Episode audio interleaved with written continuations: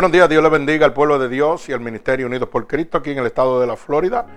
Y a cada uno de nuestros hermanos oyentes que nos oyen a través de eh, Ministerio Unidos por Cristo 7.wix.com diagonal MUPC.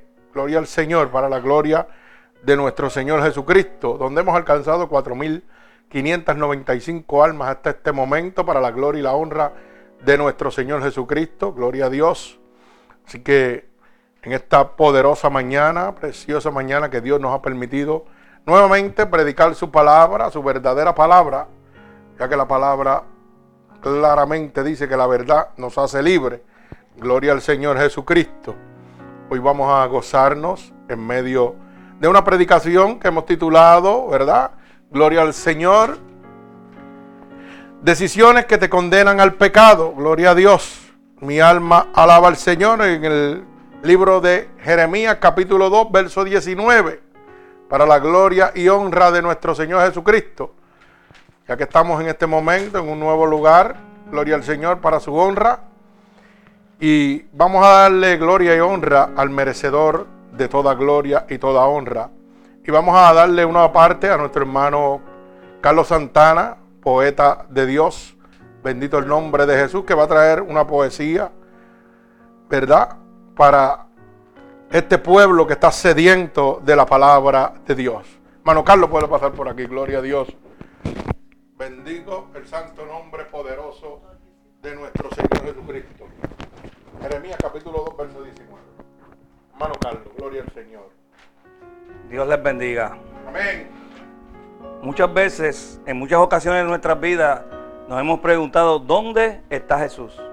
Cuando estamos en situaciones difíciles, cuando estamos en dolor, cuando estamos que nos encontramos agobiados por cualquier situación que nos pasa en nuestras vidas, nos preguntamos, ¿dónde está Jesús? Yo titulé este poema, ¿Dónde está Jesús? ¿Dónde está Jesús? Se preguntan muchos. Está en tu hermano, triste y desvalido, con sandalias rotas, garbado y herido lo acaricia el frío, pues le falta abrigo. Dolor en la panza, alma sin sentido, golpeado en el cuerpo, espíritu vacío. Es todo un desecho y por muchos vistos cambiamos la cara sin verlo cogido. Ahí está mi Jesús, hermano querido, mostrando su rostro y no lo hemos visto. Muchas veces vemos a alguien tirado en una calle, pidiendo, necesitado, lo miramos, le pasamos por el lado y lo ignoramos les quiero decir que ahí está Jesús. Que Dios les bendiga y les guarde. Amén. Gloria al Señor. damos gracias a nuestro hermano Carlos por esa preciosa poesía. Gloria al Señor. Una poesía que habla la realidad. Muchas veces, como dice él, vemos a Jesús en la calle y no le hacemos caso. Jesús está en cada hermano que está desvalido. En cada persona necesitada alrededor del mundo. Gloria al Señor. Bendecimos tu santo nombre, Padre. Jesús está en cada hermano que está clamando, que está orando por su otro hermano que está en necesidad. Ahí está Jesús.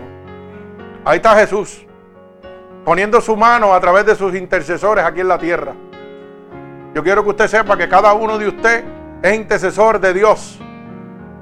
Es de los que pegan a clamarle al Señor, al Espíritu Santo de Dios, para que lleve esa petición delante del Rey de Reyes y sea concedida por el clamor y la petición de cada uno de ustedes, es que los siervos de Dios podemos estar, oiga, firmes delante de la presencia de Dios. Porque Dios inclina su oído y desciende su poder y su gloria sobre cada uno de nosotros. Y hoy podemos decir, como decía el apóstol Pablo, yo sé estar contento cualquier sea mi situación, teniendo como padeciendo, teniendo un lugar donde recostar mi cabeza, como teniendo, oiga, que padecer de dónde no poner, recostar mi cabeza. Es muy fácil, como decía yo las otras noches, cuando usted está en la abundancia y en la comodidad, gloria al Señor, mi alma alaba al Señor, como confirma Dios, alaba. Dios es bueno, alaba. Mi alma alaba a Cristo, estamos en el poder de Dios. Aleluya, para que pasáis por el poder de tu palabra. Mi alma alaba al Señor. Es muy fácil que cada uno de ustedes, gloria al Señor, puede hablar con denuedo de la palabra de Dios cuando no tiene padecimiento. Es muy fácil que estos pastores enriquecidos, oiga, puedan hablar de un Dios que provee cuando nunca han estado en la escasez. Es muy fácil decir, yo sé estar contento cualquier sea mi situación, cuando yo lo tengo todo. Ah, gloria al Señor. Eso es muy fácil, muy sencillo. Todos estos apóstoles, mercaderes de la palabra, hablan de un Dios que no han conocido, de un Dios que provee, pero nunca le ha faltado a ellos. Pero cuando el poder de Dios está sobre usted, usted tiene que padecer. Porque Cristo vino al mundo a padecer para que usted fuera bendecido. Mi alma alaba al Señor. Usted sabe lo que le estoy diciendo. Que a través del padecimiento de esta obra hay muchos que están creciendo. Gloria al Señor.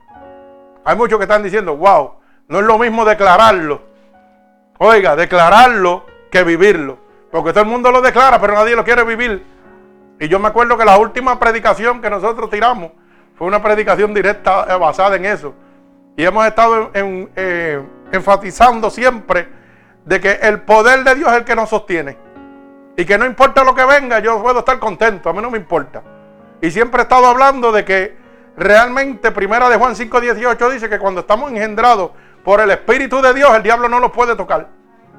Y si yo estoy lleno de los frutos del Espíritu de Dios, de ese fruto que es paz, macedumbre, templanza y regocijo, oiga, yo tengo que estar contento en medio de la adversidad. Y parece que el diablo me estaba oyendo y dijo, pues déjame ver si es verdad que como tú roncas, muertes o ladras, como dicen en mi pueblo, ¿verdad? Y me hizo pasar por la adversidad nuevamente. Pero yo decía en mi mente, tú eres bien bruto, demonio. Te equivocaste porque yo ando con el vencedor, no con el vencido. Y yo le decía, demonio, tú estás bien equivocado, ¿tú sabes por qué? Porque esta prueba es un rolling al pitcher. Un, un rollingcito al pitcher, porque si Dios me ha sacado siete veces de la muerte y me ha puesto pulmón nuevo y me tiene parado, ¿por qué voy yo a temer y a temblar ahora? Porque no tengo donde recostar mi cabeza. Mi alma alaba al Señor. Pero es bien fácil, como le dije, cuando usted tiene un gran templo, tiene mucho diezmo, mucha ofrenda, tiene una buena casa que no se la debe a nadie, usted jonca de Dios como es. Por eso es que, cuando nosotros vemos por ahí hermanitos que dicen que le sirven a Dios y en la mínima cosa pequeña, usted lo ve que se le quiere caer el mundo. Y yo le decía, ¿a qué Dios tú le estás sirviendo? No es el mismo que yo le sirvo. Porque que yo le sirvo dice que cuando el fruto de su espíritu esté sobre mí, tiene que haber paz. No importa, se puede estar cayendo el mundo y tiene que haber paz. Entonces, en medio de esta tribulación, porque estamos en la tribulación, pero viene una gran tribulación. Imagínense, si en una prueba usted no tiene paz, imagínense cuando venga la gran tribulación, ¿qué usted va a hacer? Ay, santo, mi alma alaba al Señor. Es que Dios es bueno, Dios es poderoso. Bendecimos tu santo nombre. Yo no me canso de adorarle. Y fíjate que, de manera de testimonio, porque hay gente que están pasando en este momento muchas necesidades y están diciendo, Señor, ¿dónde estás tú? Hay gente en este momento que me están oyendo y en este momento le están cuestionando a Dios, ¿dónde estás tú? Mira lo que me está pasando. Alaba alma mía Jehová. Sigue Dios hablando. Vive Cristo. ¿Dónde estás tú? Y yo te quiero decir, hermano, que Dios está en el mismo lugar donde tú lo dejaste. Dios no se ha movido. Está en su trono con las manos abiertas diciéndote, aquí estoy esperando por ti. Alaba alma mía Jehová. Dios no se ha movido, el que se movió fue usted. El que tomó una decisión que cambió su caminar y su vida fue usted. Dios está en el mismo trono, con el mismo poder, con los brazos abiertos diciéndote, estoy aquí. Estoy aquí para glorificar mi nombre en tu vida, para demostrarte quién soy yo, para decirte que te sigo amando de la misma manera que te he amado desde el principio hasta el día de hoy. Que entregué a mi hijo por ti, sin importarme lo que tú estuvieras haciendo. Y hoy Dios te sigue diciendo, estoy aquí, en el mismo lugar, con las manos abiertas. Gloria al Señor. Bendecimos el nombre poderoso de Jesús. Pero qué pena que a veces tomamos decisiones en nuestra vida que nos condenan. Bendito el nombre de Jesús.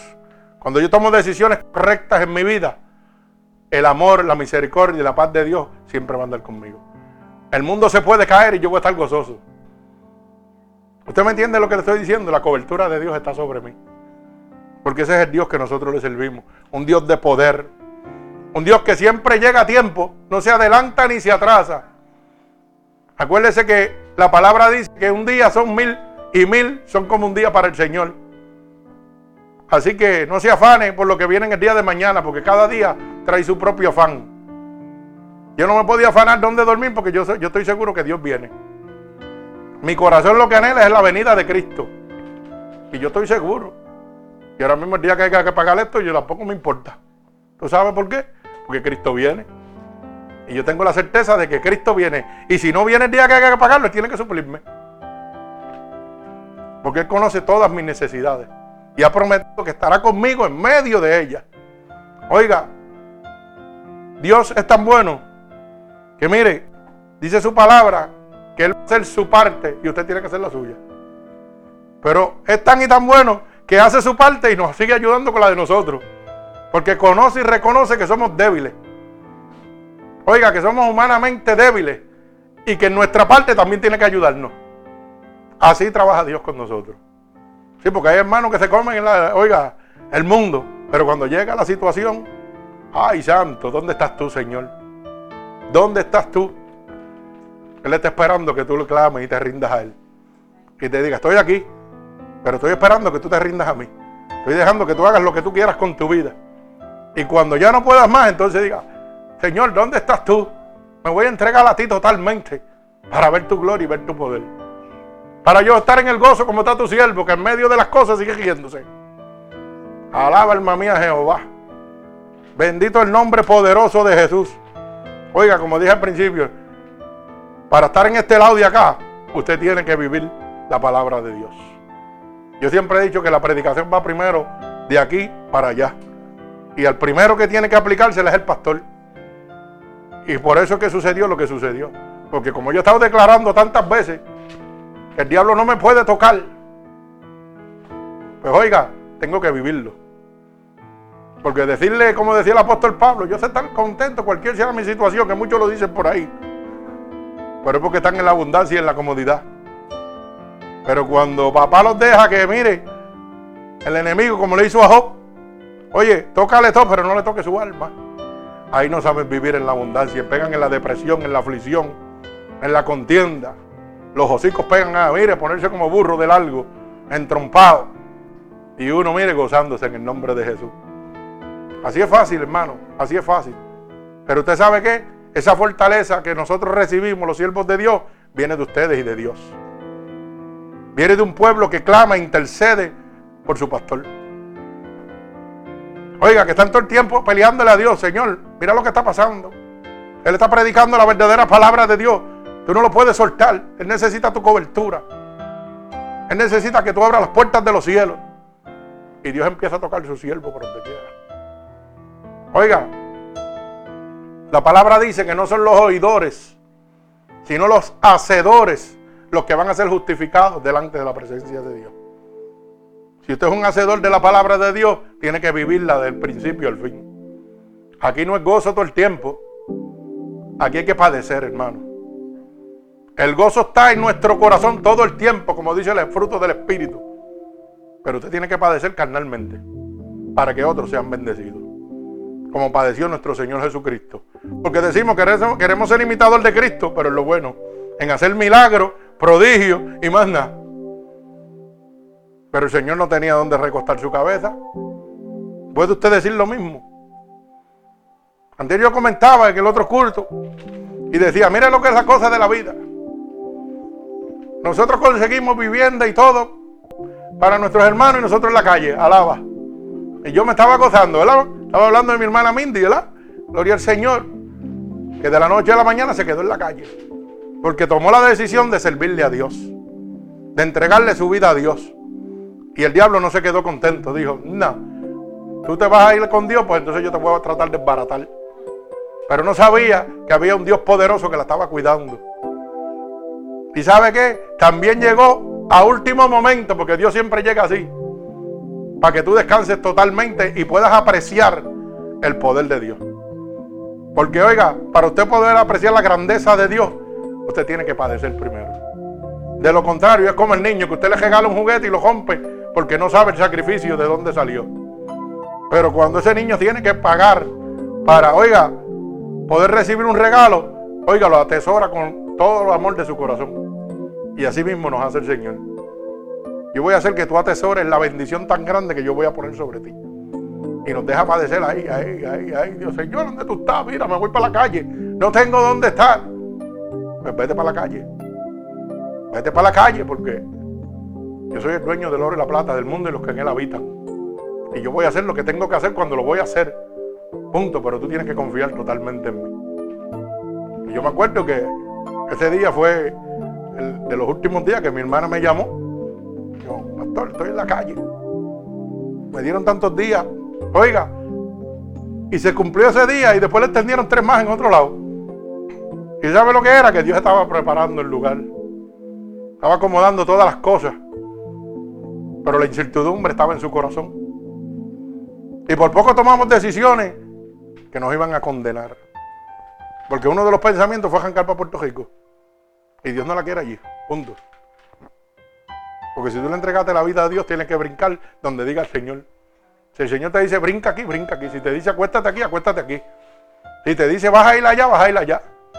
Y ese es el problema de muchos hermanos en este momento. Que deciden servirle a Dios, pero a su manera. Chielito no le puede decir a Dios, ¿dónde voy a misionar, Señor? Es donde yo quiero, en un hotel cinco estrellas. No, no, si me manda para, Santo Domingo, mándame para el Jaragua. O para Dominican Cóncola, ya, mire, bien comodito. Así yo voy a misionar. Y así hay mucha gente que están haciendo. Mucha gente que quieren ir al guisómetro. Como digo yo, al gozo nada más. Sí, sí, vamos a empezar con las palabritas, gloria a Dios. Vamos para el guisómetro, en el guiso. Pero en la escasez no quieren estar. Y no es lo mismo, yo no he tenido ese privilegio de ir a, a misionar. Es un privilegio de Dios, créalo. Pero mientras estuve en el mundo lo hice, sin servirle a Dios. Y sé lo que es padecer en el mundo. Y me metí en sitios donde no había agua, donde tenía que estar en la tierra, durmiendo en los cajos y haciendo barbaridades, para que usted lo sepa. Y estos siervos de Dios que salen a misionar alrededor del mundo, hermano, van a padecer, no van a un hotel cinco estrellas. Se meten en aldeas donde a veces no hay ni agua caliente ni nada. Y el agua es sucia y tienen que sacarla por allá para bañarse de un río. Eso no está fácil. Oiga, pero estos son los que pueden hablar del amor de Dios. Las otras personas que están en la comodidad hablan de un Dios que todavía no han conocido. Un Dios de comodidad. Pero cuando nosotros decimos, yo quiero ser imitador de Cristo. Si usted quiere ser imitador de Cristo, tiene que caminar como Cristo caminaba, hermano. Como nuestro Señor Jesucristo caminaba. Él no andaba en un Mercedes. ¿ah? Él andaba en un burro. Acá, hermano Carlos. No tenía zapatitos piel cardán ni cartier, ni nada de eso. Una sandalia. ¿Ah? Bendito el nombre de Jesús. Pero él tomó una decisión correcta. Obedecer a su padre. Y porque él ha obedecido a su padre, hoy usted tiene la oportunidad de reinar en el reino de los cielos con él. Cuando venga por su pueblo, tiene la oportunidad de decir, Señor, estoy aquí. Y por cuanto has creído en el Señor Jesucristo, Oiga, heredar la vida eterna. Pero depende de la decisión que usted tome. Bendito el nombre de Jesús. Yo podía haber tomado una decisión en medio de esta situación que estaba viviendo. Nos tiraron a la calle con toda la iglesia.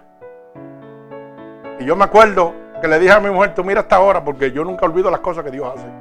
Era las 3 y 22 de la tarde del último día, de la última noche donde tenía que poner mi cabeza. 3 y 22 de la tarde. Cuando el Señor, oiga, hizo lo que tenía que hacer. Sonó ese teléfono y nos llamaron para una propiedad. Oiga, en el último momento, en el último chance donde tanto las cosas echan el tro, que lo estamos a ley de hora y estábamos en la calle. Pero había un Dios que decía, tranquilo. Y no me lo decía a mí, para que usted lo sepa. Se lo estaba diciendo a los hermanos que estaban intercediendo. A hermanos que estaban clamando. Y lo único que ellos decían, confía en el Señor. No te preocupes, que Dios no te va a abandonar. Dios tiene un lugar mejor para ti.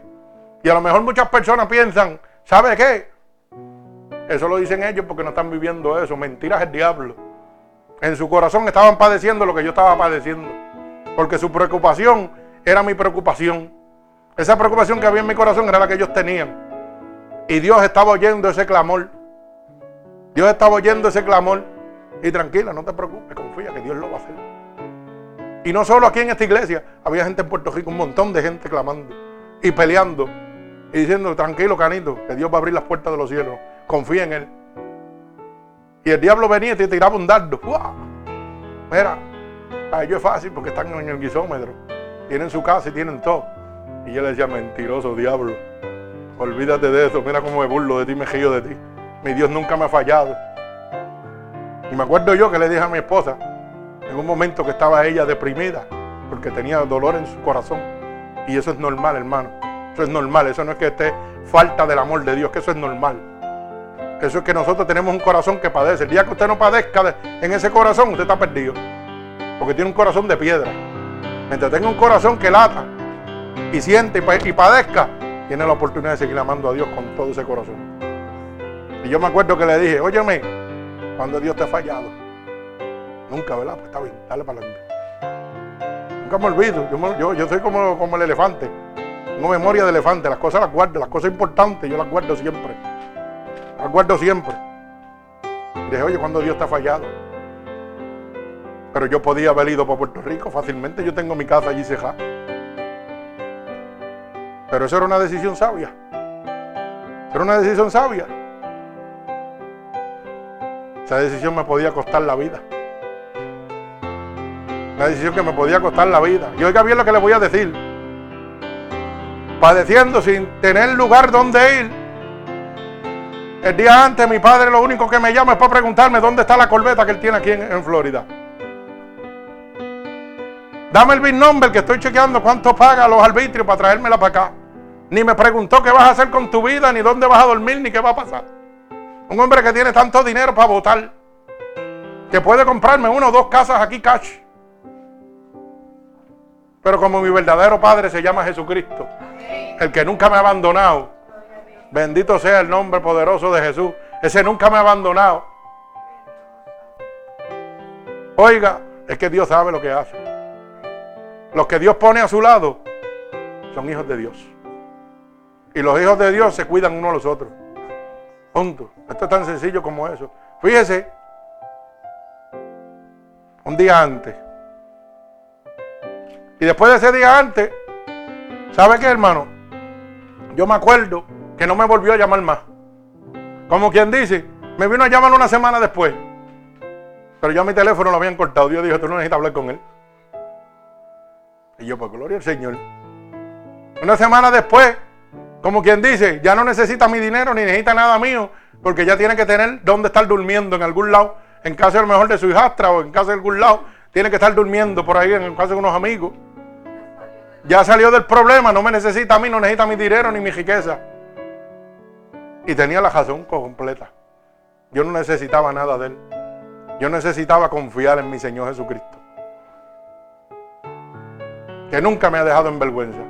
Que siempre me ha clamado y le digo esto porque hay gente que descansan en las demás personas.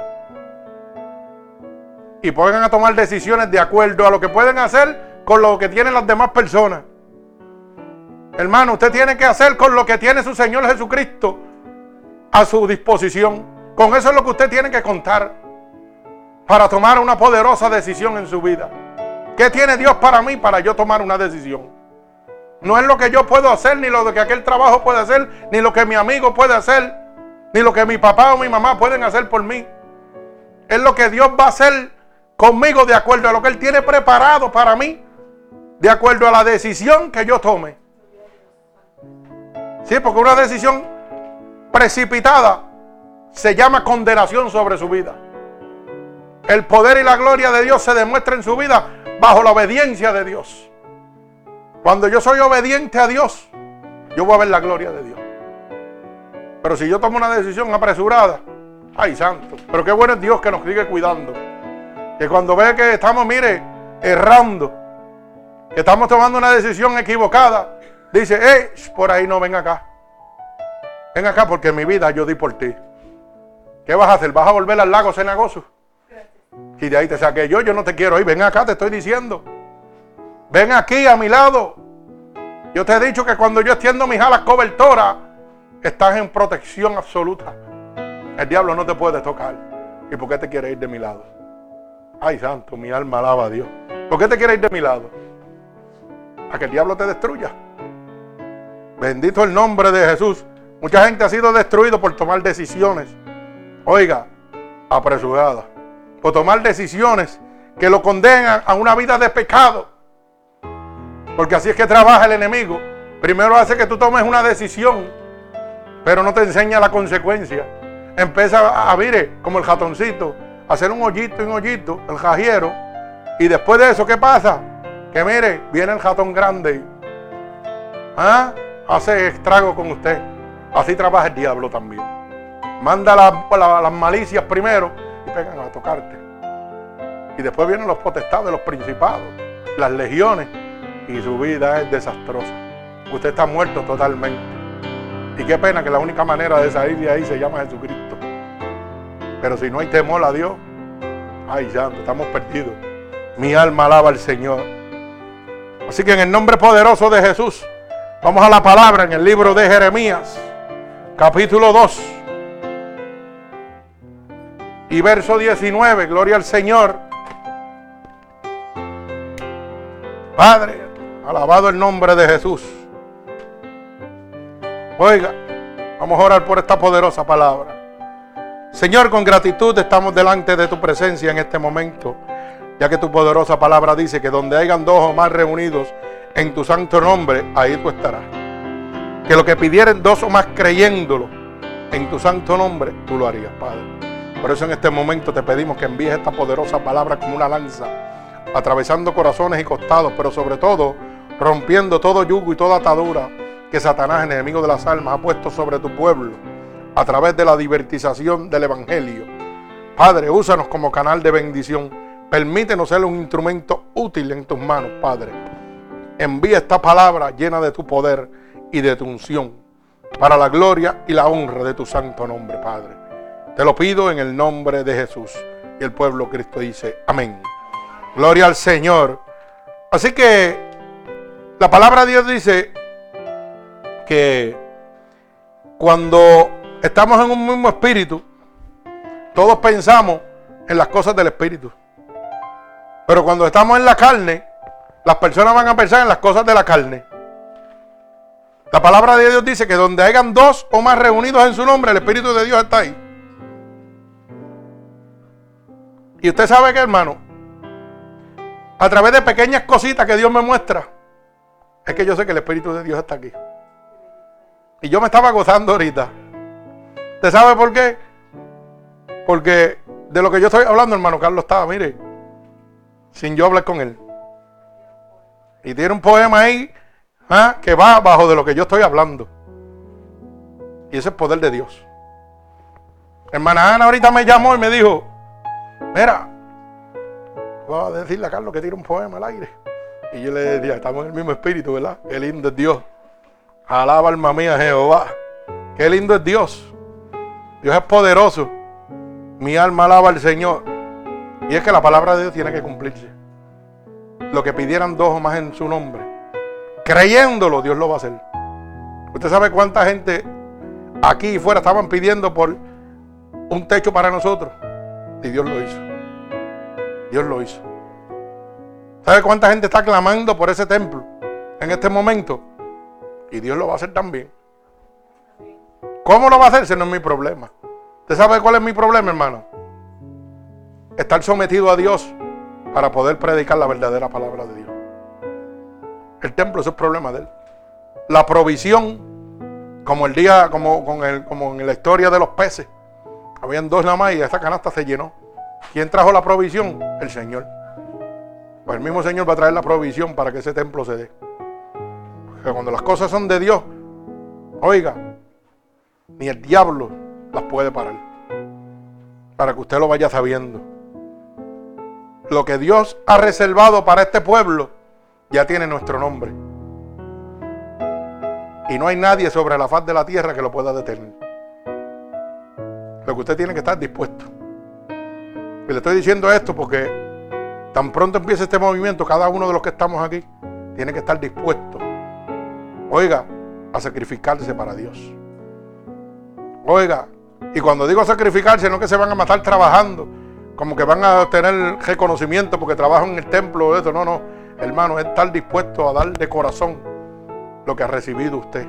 Palabra, salvación a los que lleguen. Con todo el amor de su corazón. Porque yo he leído en la palabra, ¿verdad? Que cuando las manos de Moisés se caían, el pueblo perdía, retrocedía. Y venía su pueblo y ¿qué hacía? Le levantaban las manos. Y tan pronto levantaban las manos, volvía el pueblo de, con Moisés a tomar ventaja. ¿Sabe lo que significa eso, hermano? Que hay momentos que yo estoy cayendo también. Hay momentos donde yo me siento cansado y necesito un apoyo para que la obra pueda seguir. Necesito que me levante las manos también. Como estoy yo aquí para levantarle las manos a ustedes a través de la palabra de Dios, también yo también lo necesito. Así que gracias a Dios y gracias a cada uno de ustedes por sus oraciones, porque esa es la manera de levantar mis manos. La manera que ustedes levantan las manos de este siervo es cuando ustedes interceden delante de la presencia de nuestro Señor Jesucristo. Así que me dijiste que tiene otro poema por ahí, pues ven para acá, vamos gozándonos. Si no, no, esto es rápido porque lo que Dios da hay que ponerlo en activación. Esto no es, ¿ah? Sí, porque yo me gozo, hermano, yo me gozo rápidamente. Cuando yo vi que levantó el papelito, yo decía, alaba, alaba alma mía Jehová. Bendigo el santo nombre del Señor. Nuestro hermano Carlos, que Dios le ha dado otra poesía en medio del culto, alaba, y hay que gozarnos en el nombre de Él. Bendito el santo nombre de Dios. Dios les continúe bendiciendo. Amén. Dios. Ten misericordia, Señor. Dios ama al pecador, pero aborrece el pecado. Irse en contra de su voluntad es un juicio programado. Los de Sodoma y Gomorra fueron todos advertidos. Como hicieron caso omiso, por mi Dios, por Dios fueron consumidos. Es grande su misericordia y su amor es muy divino. Pero su ira es mayor si ya fuimos advertidos. Solo nos queda orar y clamar al Dios divino que tenga misericordia del pueblo que le ha servido. Queda hoy un remanente que rodillas no ha doblado, ni a Baal ni a Satanás, sino al Dios de lo creado. Que Dios les bendiga. Amén. Gloria al Señor. Lindo. Gracias, hermano Carlos. Gloria al Señor. Una realidad. Bendito el nombre de Jesús. Mi alma alaba al Señor. Así que vamos a la palabra en el libro de Jeremías, capítulo 2, verso 2 al ver, y capítulo 2, verso 19. Bendito sea el nombre poderoso de nuestro Señor Jesucristo. Dice así la palabra de Dios en el nombre del Padre, del Hijo y del Espíritu Santo y el pueblo de Cristo. Continúa diciendo amén. Amén. Dice así, tu maldad te castigará y tus rebeldías te condenarán.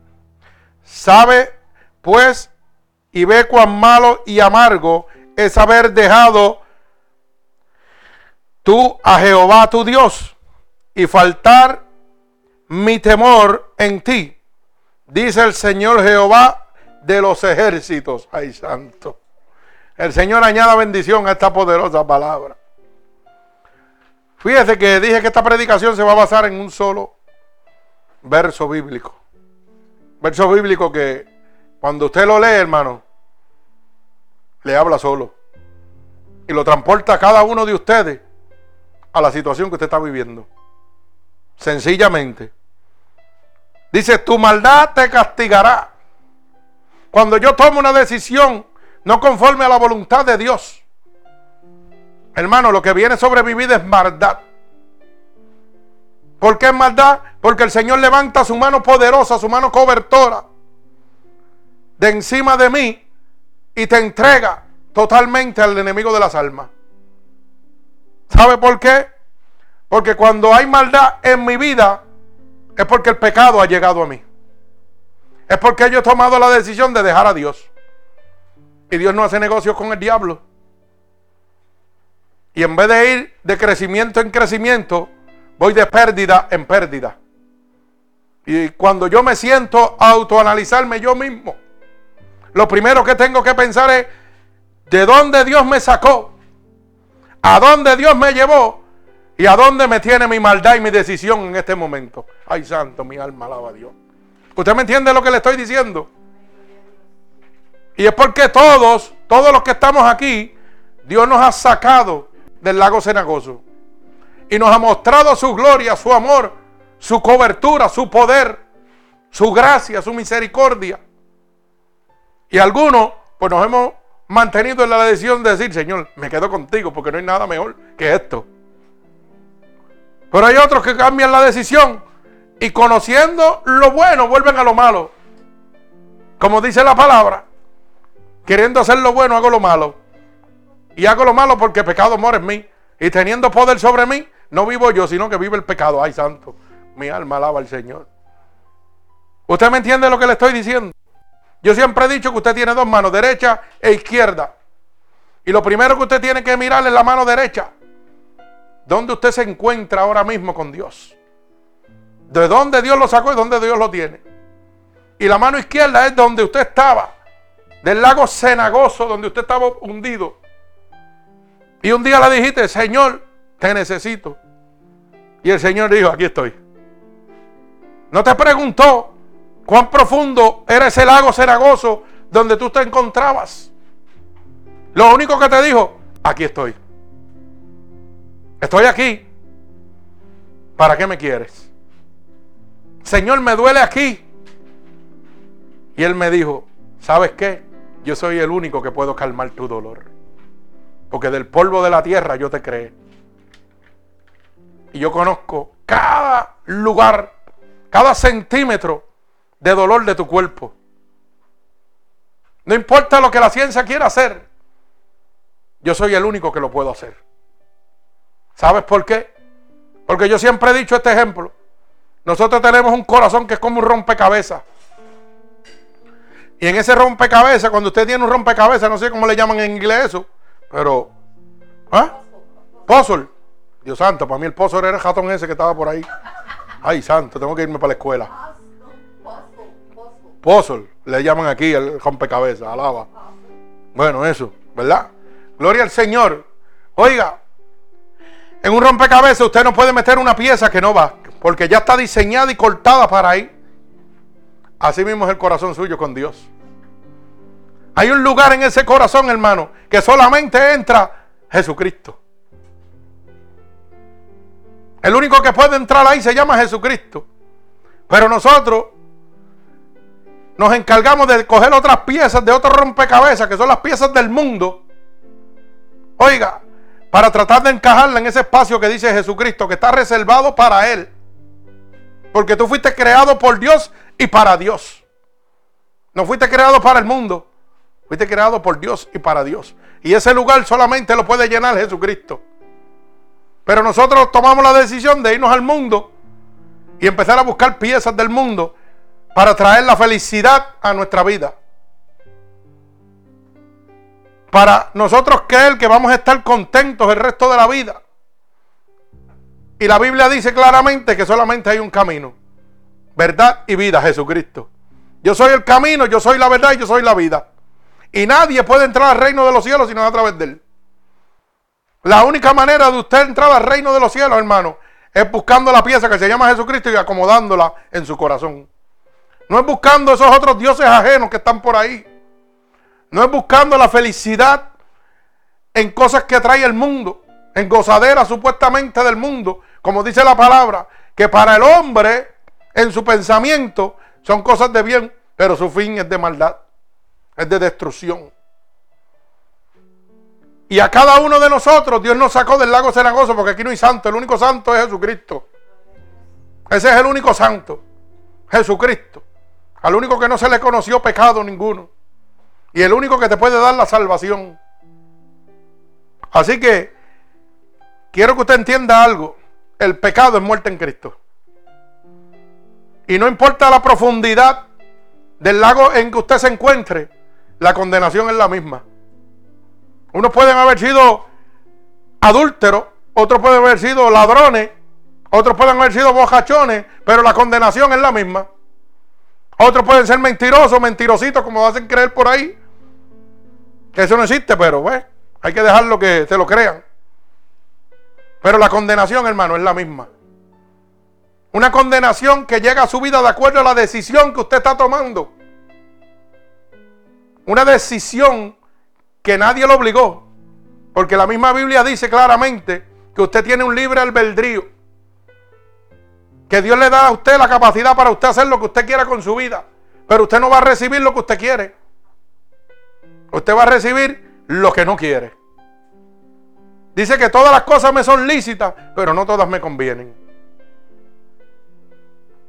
Claro, carnalmente hay un montón de cosas, hermano, que usted las desearía. Carnalmente. Pero espiritualmente no son las correctas.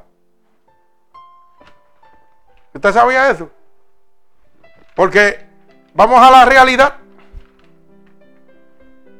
Carnalmente, y yo hago de aquí para allá siempre, porque primero me pongo yo. Carnalmente, cuando yo estaba en el mundo, para mí coger cuatro palos de jón y gozármelo, eso era un feeling, como dicen, una alegría.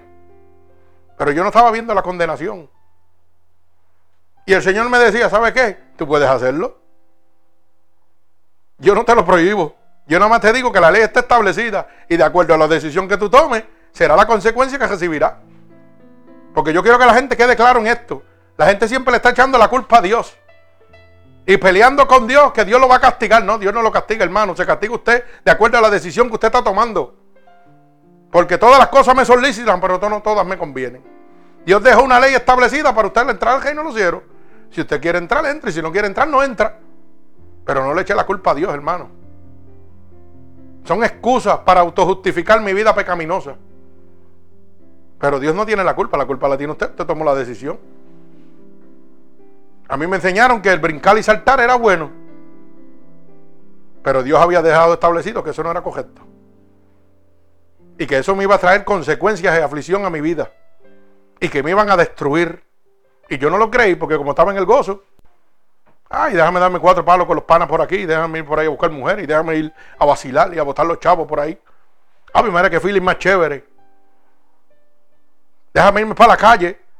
Y cuando me vean por ahí, el gallo pelea llegó. Míralo ahí.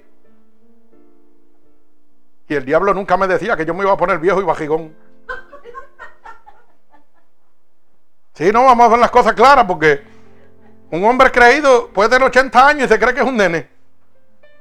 Para que usted lo sepa. Pero el diablo nunca me decía eso. Me decía, chacho, te está llevando el mundo por delante. Mira para allá, llegó el, varón del, del El gallo pelea, tiene dos novias aquí y otra por allá. Ese tipo sí que es bravo de verdad. Pero no me enseñó lo que yo iba a parar. Y la mujer en la casa. Eso no me lo enseñó la consecuencia de yo tomar esa decisión. Pero hubo uno que llegó a mi vida y me la enseñó. Oiga, cuando yo estuve que perdí todas las cosas que perdí. Mire, vino uno que me dijo, ¿sabes qué? Yo estoy aquí. Y vengo a curar tus heridas. Unas heridas que las recibiste porque tomaste una decisión errónea. Una decisión de servirle al pecado. Pero hoy estoy aquí para sanar tus heridas. ¿Sabes por qué? Porque la sangre que yo vertí en la cruz del Calvario te está dando la autoridad para librarte de todo pecado. Ya todo eso, mira, yo lo borré. Lo eché a las profundidades y eres una nueva criatura. Hoy el diablo viene a decirme, ah, pero Mira, ahora eres pastor, pero antes eras un bla, bla, bla, bla, bla por ir para abajo. Y yo le dije, claro que sí. Porque a eso fue lo que vino Dios a buscar, lo que estaba perdido. A mí yo estaba perdido y gloria a Dios que vino a buscarme. Y hoy le declaro que soy una nueva criatura por el poder de Dios. Y no me importa lo que la gente diga. Hay gente que Dios lo, supuestamente los cambia y se avergüenzan de dar testimonio de donde Dios los sacó. Pues yo no, yo soy loco por dar de decir de dónde Dios me sacó y lo que yo hacía. Porque mientras más lo declaro, más declaro el poder de Dios, la gloria de Dios sobre mi vida. Y el mundo dice, si lo hizo con él, lo puede hacer conmigo. Bendito el nombre de Jesús. Pero ¿sabe qué? Fue por una decisión errónea que mi vida se destruyó. Las mismas decisiones erróneas que llevan a uno a través del pecado a tomar esas decisiones. Donde usted empieza a perder y a padecer todo lo que tiene. Una de las cosas más dolorosas, yo lo digo con todo el amor de mi corazón, porque si yo lo, oiga, lo que yo siempre he dicho es que cuando usted se para aquí, la palabra de Dios dice claramente que en la época de Jesucristo, oiga bien lo que le estoy diciendo, el que entraba al aposento ahí, mire, a ese, a ese lugar sagrado, lo amajaban y le ponían unas, una, una, una, le llaman? Una campana. Porque si entraba en pecado, caía muerto en el momento.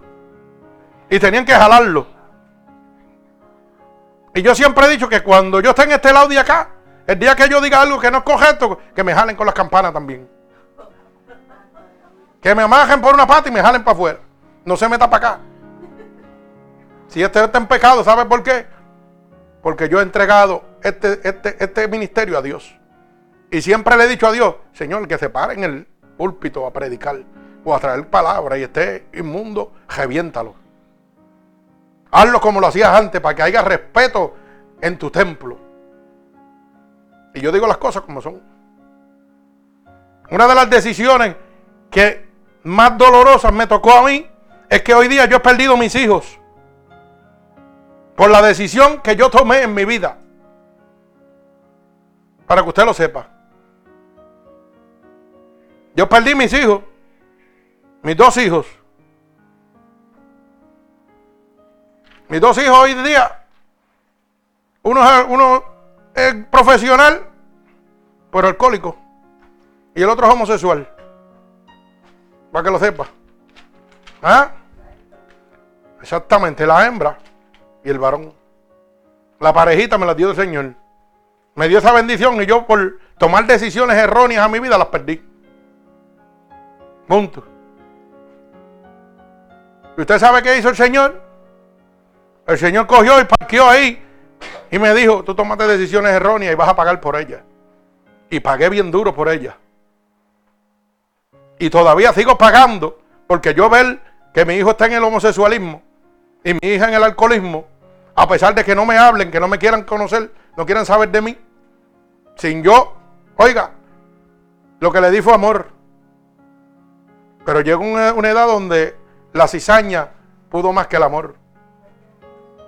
Ellos quisieron hacer su vida y tomar las decisiones que ellos quisieron tomar.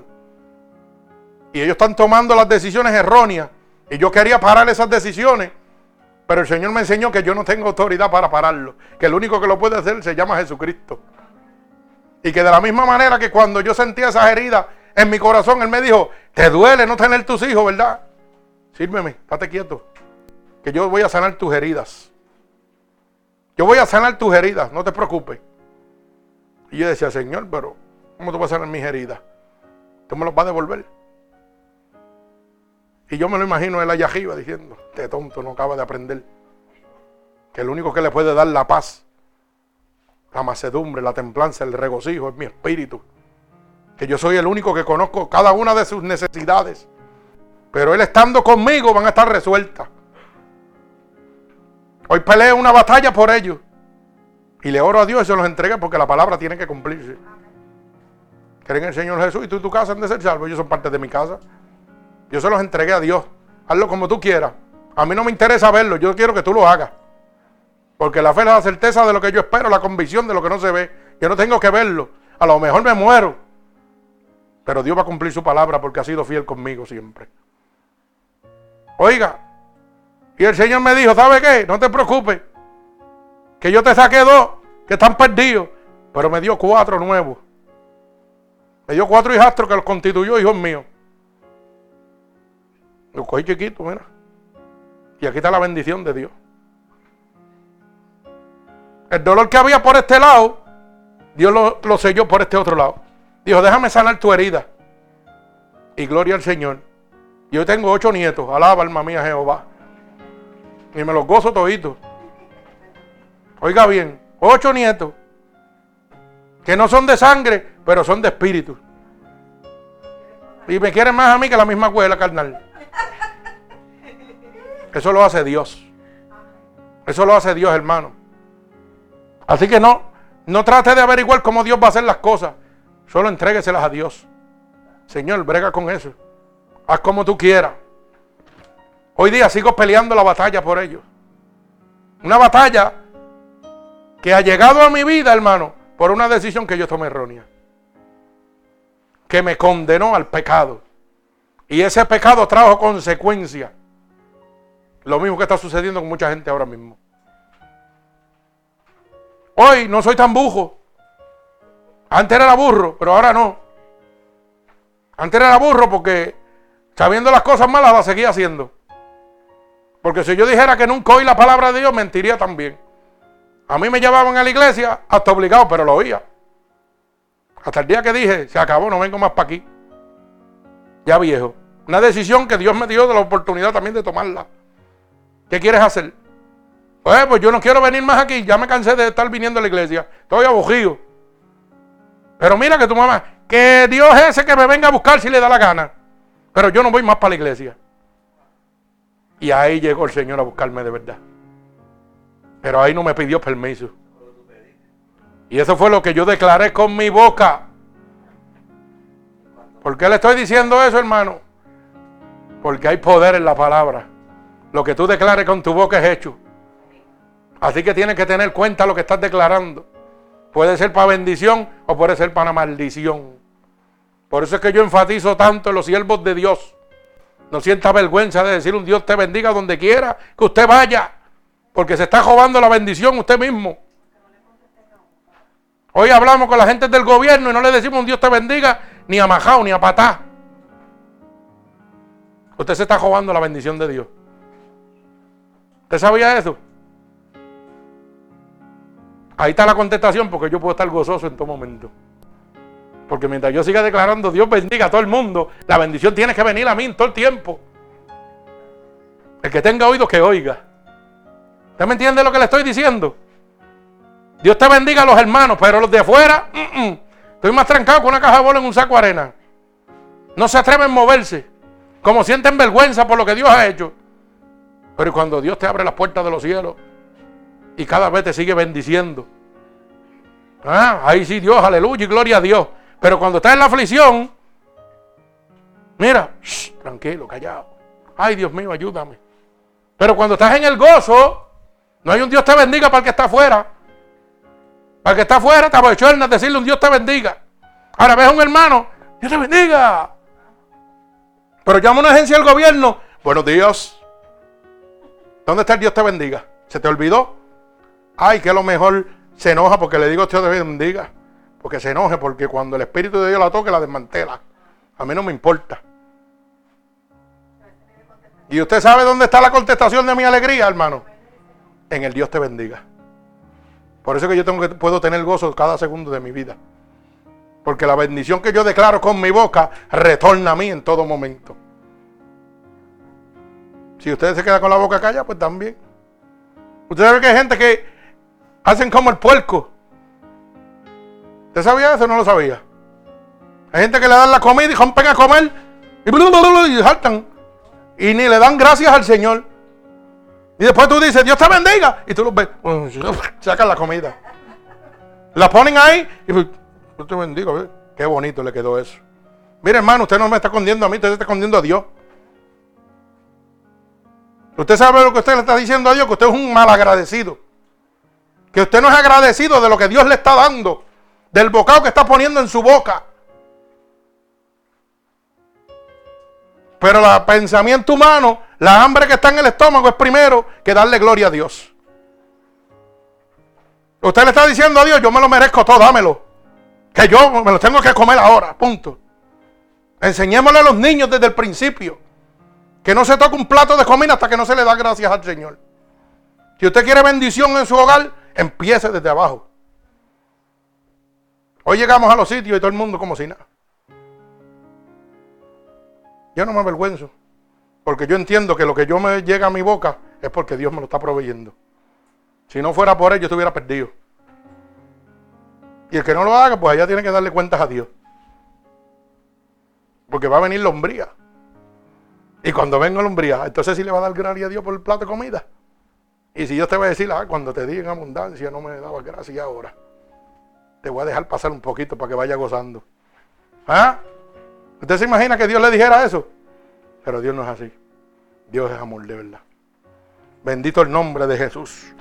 Así que cada uno de nosotros tenemos que estar prestos, hermano, y cautelosos a la decisión que vamos a tomar. Bendito sea el nombre poderoso de mi Señor Jesucristo. Gloria a Dios. Tenemos que estar claros, como dice la palabra, tu maldad te castigará. Mi maldad me castigó. Las decisiones pecaminosas que yo tomé en mi vida me castigaron. Y dice, y tus rebeldías te condenarán. Cuando yo me pongo reverde a la voluntad de Dios, tengo condenación sobre mi vida. Cuando yo le dije, no quiero saber más de ti, ven y búscame, empezaron las condenaciones. Ahora sí, hasta que Él llegó.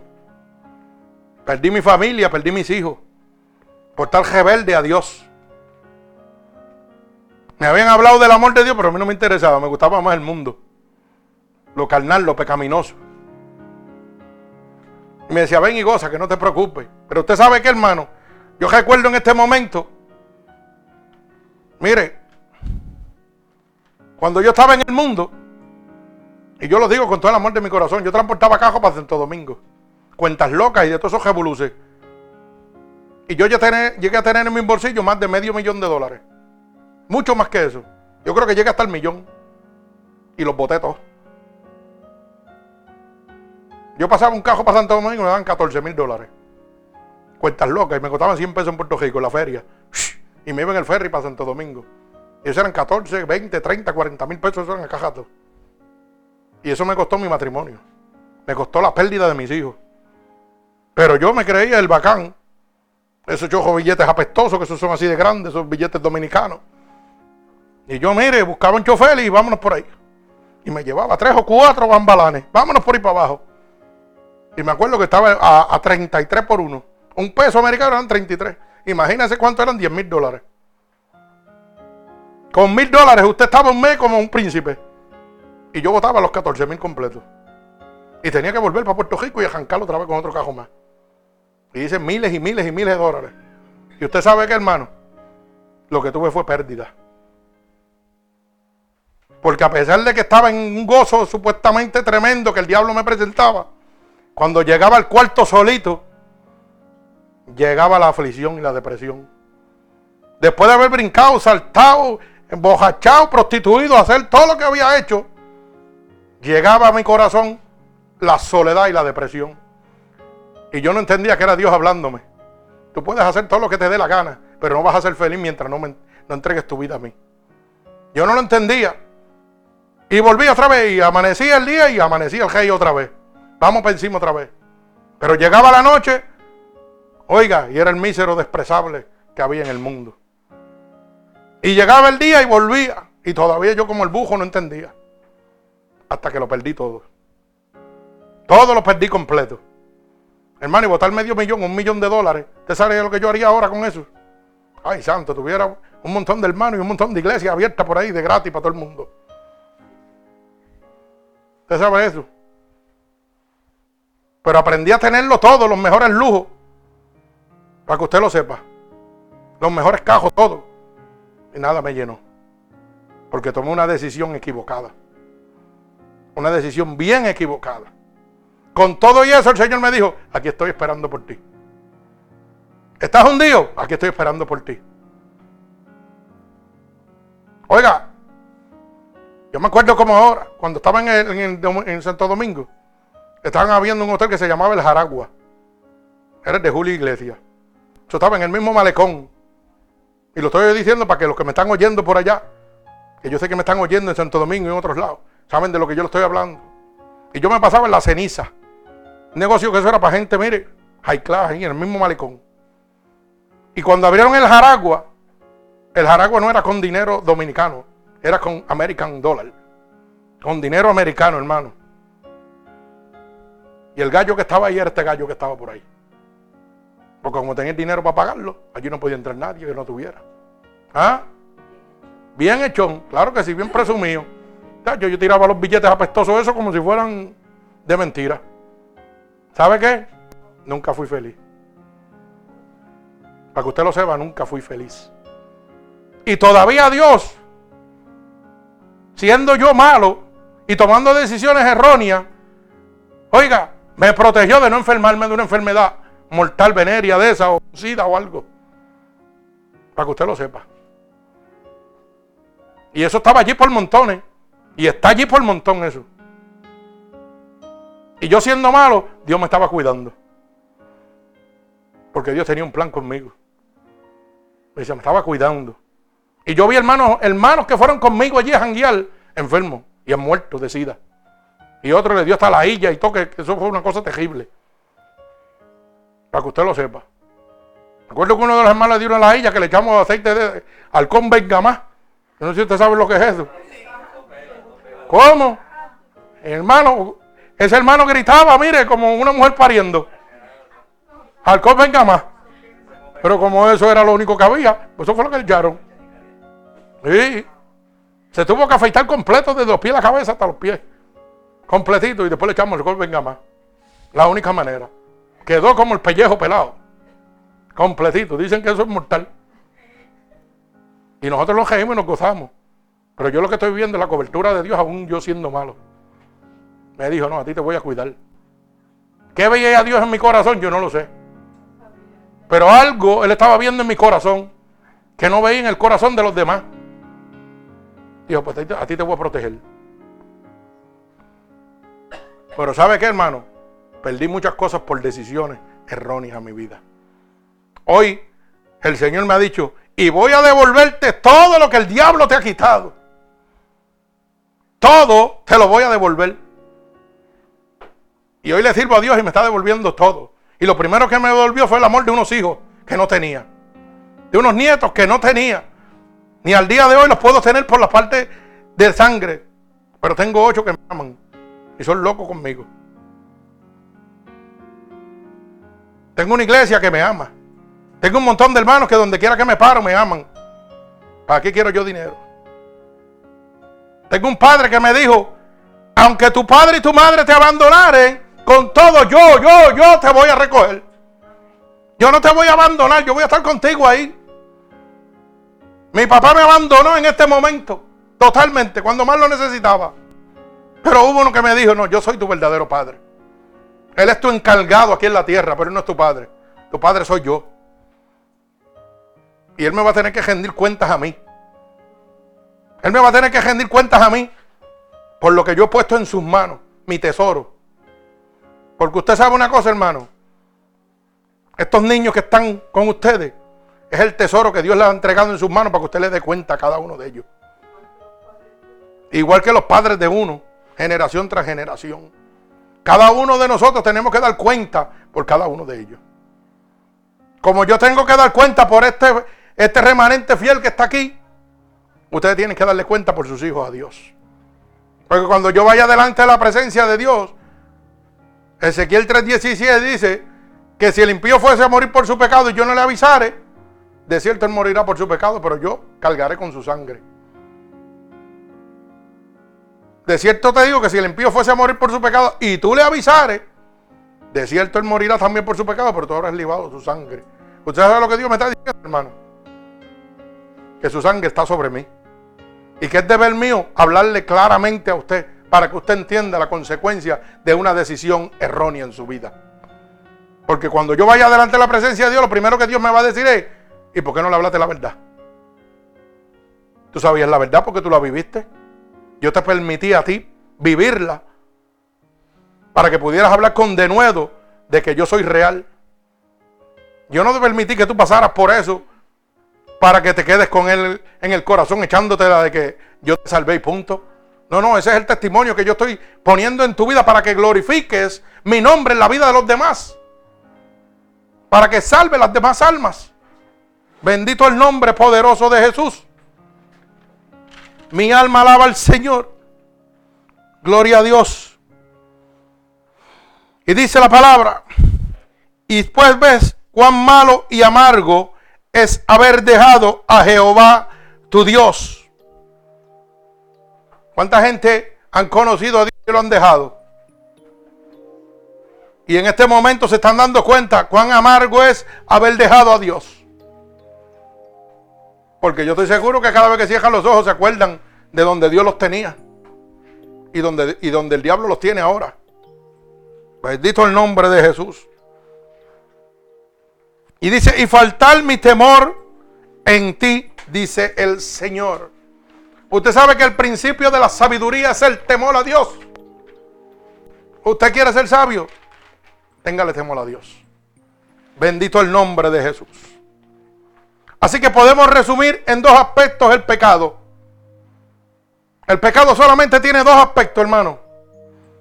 Haber dejado a Dios y la falta del temor a Dios. Cuando el pecado llega a usted, lo primero que usted hace es que deja a Dios. Totalmente. Porque dice la palabra que la muerte, oiga, el pecado es muerte en Cristo. Dice que el que practica el pecado, ¿en qué se convierte? En hijo del diablo. Primera de Juan 3.8. Así que la primera falta es haber dejado a Dios. Tan pronto usted toma la decisión de dejar a Dios, la Biblia dice, primera de Juan 3:8, que el que practica el pecado es del diablo.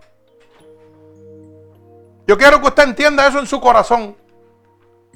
Que la decisión que te condena al pecado es, oiga, convertirte en un hijo del diablo. No es ningún juego tomar la decisión de dejar a Dios.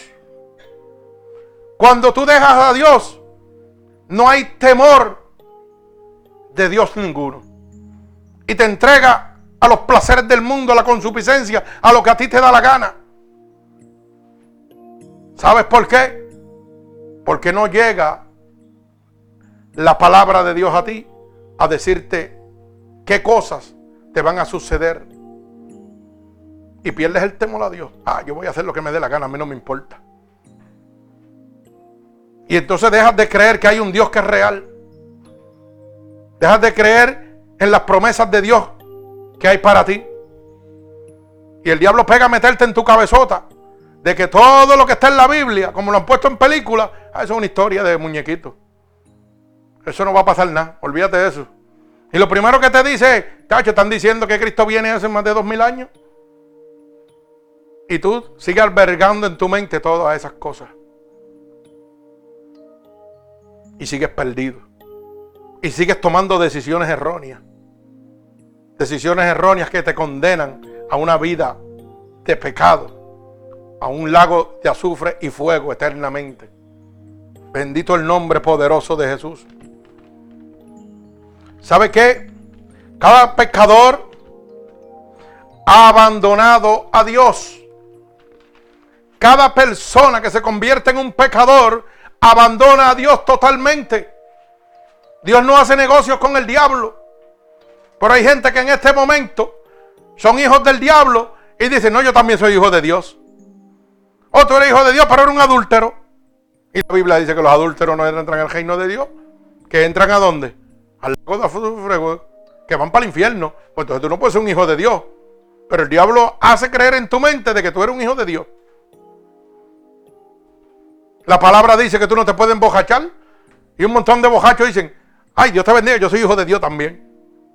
Tú eres un hijo del diablo, un hijo de las tinieblas. Porque has abandonado a Dios totalmente. Y la palabra es clara, hermano. La palabra es clara. El pecado es muerte en Cristo. Y si tú estás muerto para Cristo, no puedes ser hijo de Dios. Eso es imposible. Bendito el nombre poderoso de Jesús. El que no ama a Dios tampoco le teme. Usted sabe que el que no ama a Dios no puede temerle. Porque no lo toma en cuenta absoluto. Cuando yo no amaba a Dios hacía lo que me daba la gana. Y me decía, mira, te vas al infierno. Eh, qué infierno, qué infierno. Déjame gozarme esto que está aquí, que está mejor. Yo no lo creía, no le temía en lo absoluto. Porque para mí era una fantasía. Era una fantasía. Ese reino prometido. Pero ¿sabe qué? Hoy tengo un temor que embarga desde la punta de mi cabeza hasta la punta de mis dedos de los pies. Porque cuando estuve muerto el 30 de octubre del 2005, oiga, y el Señor me llevó al cielo y me trajo, el Señor confirmó todo lo, todo lo que está en su palabra, me lo mostró. Y tengo un temor que, mire, eso es un privilegio que Dios me dio. Y yo quisiera que se lo diera a todo el mundo. Y eso es lo que yo digo, que tengo una pequeña ventaja de otros. Que tienen que vivirlo por fe. Yo lo empecé a vivir por fe, pero Dios me lo mostró. Pero ¿sabe qué? También se lo puede mostrar a usted. Porque la palabra es clara, pedid y se os dará. Buscad y hallaréis. Llamad y se os abrirá. Pídeselo al Señor. Señor, muéstrame también. Aunque no me muera, pero llévame en el sueño allá. Muéstramelo. Y permite que, que yo lo viva realmente en mi corazón. Háblame de noche, llámame por mi nombre. Mire, yo le voy a decir una cosa. Iban días que Dios no me llamaba por mi nombre. Y yo pensé que yo estaba bien cansado. El primer día que yo llegué aquí a esta casa me senté en aquel sofá allí. Antes de irme para el cuarto. Mi esposo estaba acá, en el sofá al frente. Y yo estaba así que me iba. Y yo oí la voz de Dios llamándome por mi nombre nuevamente. Y yo me quedé en neutro. Y yo decía, Señor, eres tú. Después de oírlo tantas veces, para que usted vea, Señor, eres tú que me estás llamando. Y estaba chocado, casi dormido. Y caí de pie, miré, mirando para los lados. Y mi corazón pegó a latir agitadamente. Y ahora yo estoy entendiendo que yo le decía a mi mujer, me siento mal. Algo no está bien en mi cuerpo, algo no está bien. Y ella me decía, pero ¿qué te pasa? Que no sé qué explicarte. Me siento, me siento raro, algo no está bien. Y ahora estoy entendiendo. Ahora yo estoy entendiendo. Yo sentía que me mareaba. Yo me paraba y me sentía mareado. Yo decía, Dios mío, me voy a caer. Y me agajaba de las cajas y yo decía, Dios mío, no le voy a decir a nadie, pero me voy a agajar aquí. ¿Y sabe lo que era la unción del Espíritu de Dios? Yo sentía algo dentro de mí que yo sabía que no era normal. Y mi esposa es testigo que se lo dije. No me siento bien, algo no está bien. Algo está pasando que yo no sé qué es. ¿Pero qué te pasa? Que no sé, no puedo explicarte. Y me acuerdo que cuando fui al cielo y volví, eso mismo yo sentía. Que no podía explicarle a nadie lo que estaba pasando. Que no lo entendía. Y el Señor me lo trajo nuevamente la mente. Fui yo el que te llamé. Fui yo el que te llamé. Le hice otra vez otro llamado. Yo decía, wow. Ese es el poder de Dios. Bendito el nombre de Jesús. Fíjese que de estos dos orígenes proceden todas las maldades que hay en el mundo. Todas las cosas malas, todas las maldades que están ocurriendo en este momento proceden de estos dos orígenes del pecado. De haber dejado a Dios y de la falta de temor a Dios. Hoy el mundo está patas arriba porque han dejado a Dios totalmente. Tanto así que ahora el Francisco este, porque lo llame Papa, el que lo quiera llamar Papa, como dice mi hermano Carlos. Para mí es Francisco también. Cico. Cico de Josico. Porque de verdad que, hermano, atreverse, oiga, declarar con su boca de que la muerte de Jesucristo en la cruz del Calvario fue un fracaso. Mire, el mismo que está hablando es el mismo diablo, el mismo Satanás. Yo no sé qué usted espera, hermano, en este momento para abrir la luz del entendimiento. El diablo le está diciendo, estoy aquí, síganme y ustedes siguen detrás de él. Van a seguir tomando esas decisiones erróneas. El anticristo se está declarando en este momento. Y ustedes siguen tomando decisiones erróneas. Van a ir a venerar a un demonio. La gente se siente frustrada porque no han podido llegar a besarle las manos al diablo. Que ha declarado con su boca al mundo entero que la muerte de Cristo es un fracaso. Usted sabe lo que está diciendo el diablo. que la muerte de mi Señor Jesucristo, que hoy me ha dado la vida eterna, esa sangre vicaria derramada en la cruz del Calvario, que me ha librado de todo pecado, que es un fracaso. ¿Quién es el único que puede decir eso? El mismo diablo. El único que está en contra de Dios es el diablo, hermano. Abra sus oídos. Abra la luz del entendimiento. Y no estamos hablando de religión, estamos hablando de salvación de un sacrificio en la cruz del Calvario, hermano. Está declarando una herejía total. Y el mundo sigue detrás de él por millones y millones. Pero la Biblia es clara. Dice, oiga, que pastores y sus rebaños se perderán. Mi alma alaba al Señor. Vive Jesucristo. Hermano, yo le exhorto a que no siga tomando decisiones erróneas.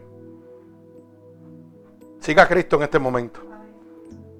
Tome la decisión de decirle, Señor, estoy aquí, como dice tu palabra.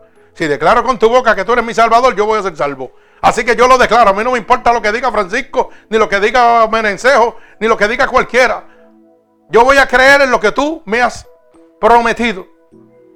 Yo voy a volver al camino de donde salí. Porque yo he conocido lo bueno y he conocido lo malo. Ay, santo, mi alma alaba al Señor. Vive el Señor. La maldad y su naturaleza amargan el pecado. La maldad de la naturaleza del pecado, hermano, es una amargura sobre su vida. La naturaleza de lo pecaminoso mantiene su vida en amargura. Cuando yo estaba viviendo en el pecado, podía tener todo el dinero del mundo, pero era el infeliz más grande del mundo. Hoy no tengo ni para chuparme un esquimalito, pero tengo todo el amor de mi corazón que quiere explotar. Mi corazón quiere estallar de tanto amor y tanta paz que hay dentro de mí. Pero no tengo ni un peso en el bolsillo. Así que vamos a dejar de preocuparnos por lo que nos hace falta. Y vamos a empezar a agradecer a Dios por lo que nos ha dado hasta este momento. ¿Sabe por qué? Porque al final el único que siempre está ahí es nuestro Señor Jesucristo. No importa lo que usted quiera pensar. No se preocupe por lo que a usted le hace falta. Yo sabía que a mí me hacía falta una casa y Dios me la dio. Punto. Yo no me preocupé por eso. Yo me reía. Y después, el hijo del hombre no tiene que ejecutar su cabeza. Y si yo soy imitador de él, pues tampoco tengo que tenerla. A mí no me importa, yo sé dormir en un cajo, como dormir en la calle, como dormir donde quiera. Y cuando venga la gran tribulación, ¿usted está preparado para eso? ¿Mm? ¿Usted está preparado para tomarse un vasito de agua nada más? Y un pan viejo. ¿Mm? Y hoy usted ve que los niños no quieren comer nada. Hoy es lo que ellos les da la gana y punto. Y cuando llegan a la tribulación, ¿qué van a hacer? ¿Qué van a hacer? Le estamos dando herramientas al diablo para que baraten a nuestros hijos. Porque en la gran tribulación vamos a padecer, hermano. Los hijos de Dios van a tener, pero no van a tener lo que usted quiere darle. Van a tener lo que Dios le va a proveer. Porque yo me imagino que el pueblo de Israel cuando estuvo en el desierto, cuando el Señor le mandó el maná, fueron tan mal agradecidos que le dijeron al Señor, Señor, ya estamos cansados de maná. Usted podrá decirle a Dios, Señor, estamos cansados de maná. Mis hijos no comen eso. Ah, no comen eso. ¿Y por qué no le enseñaste a comer eso? ¿Por qué no le enseñaste a comer eso? En el cielo no hay McDonald's. En el cielo no hay Burger King. Oiga bien lo que le estoy diciendo. Que tenga oído que oiga, esto no es un juego. La gran tribulación viene. Y si usted de verdad los quiere, prepárenlos desde ahora. Empiece a prepararlos desde ahora. Empiece a enseñarle a sus hijos en este momento lo que Dios quiere que usted aprenda. No lo que usted le quiere dar. Correcto. Empieza a tomar decisiones correctas y no erróneas. Porque cuando llegue el momento de la tribulación, entonces que va a sufrir es usted. Porque cuando lo que haya sea maná, vamos a ponerlo de ejemplo, y él le diga, no, yo quiero McDonald's, yo no como eso. Ah, tú no comes eso. ¿Qué vas a hacer ahora? Contéstame, ¿qué vas a hacer? ¿Qué vas a hacer? Porque no va a haber más nada. El Señor ha prometido que va a haber provisión para nosotros. Pero no es lo que nosotros nos da la gana, es lo que nos va a proveer. Es lo que Él nos va a proveer. Entonces creemos en unas cosas, pero en otras no las queremos creer. Hermano, y entonces nosotros, oiga, pegamos a tomar decisiones locas. Pegamos a tomar decisiones locas. ¿Usted sabe por qué? Porque queremos darle a nuestros hijos las cosas que Dios quiere que usted no tenga. Usted quiere tenerlas porque usted es un capricho suyo. Porque eso se le metió en su cabeza. Pero usted sabe qué, hermano. Yo quiero que usted aprenda algo. Cuando hay dolor aquí, hay dolor en el resto del mundo. Para que usted lo sepa. Usted se puede ir a los confines de la tierra allá. Y allá va a padecer si toma una decisión errónea. ¿Usted sabía eso? Usted puede hacer lo que usted le dé la gana. Por eso la palabra es clara. Y caminarás por el fuego y no te quemarás. Pero es cuando estás bajo mi cobertura, cuando estás bajo mi unción, cuando estás bajo mi obediencia.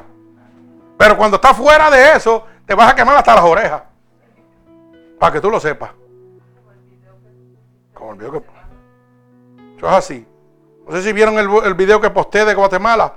Eso es horrendo. No sé si ustedes lo, lo, pudieron ver. Usted sabe lo que es miles de personas en un basurero sacando la basura para comer. En un vertedero. Son miles y miles y miles. Y no dejan ni que la prensa ni nadie se meta para allá. Y se metió un camarógrafo escondido. Porque Guatemala tiene eso tapadito. Miles de niños, miles de familias, hermano. Y de ahí es que viven comiendo basura. Y usted quejándose porque, ay Dios mío, no le puedo dar lo que mi nene quiere. ¿Cómo es eso? ¿Ah? Ay, santo Dios mío, que Dios tiene que venir. Mire, cuando yo vi eso, el corazón se me partía. Dije, Dios mío, ¿por qué tú me dejas ver esto otra vez?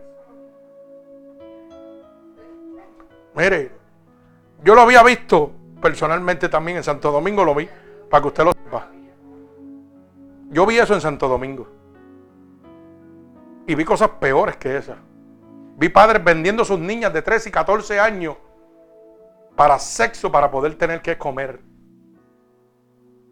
¿Usted sabe lo que yo le estoy hablando, hermano? Gracias al Señor que Dios siempre me libró de eso. Pero yo vi compañeros que están pagando hoy que abusaron de niñas de 13 y 14 años. Oiga, por decirlo, hoy me voy a llevar a esta nena virgen y los padres entregándosela porque no tenían que comer. Y hoy vivimos como si estuviéramos en, que nos lo merecemos todo. Yo vi casas que el, piso era la tierra. Un canto de paja, un bohito de paja y la tierra. Y esa gente entregándole sus niñas para que se prostituyeran. Se las llevaran una semana o dos y no sabía si el que las cogía las mismas matar o no.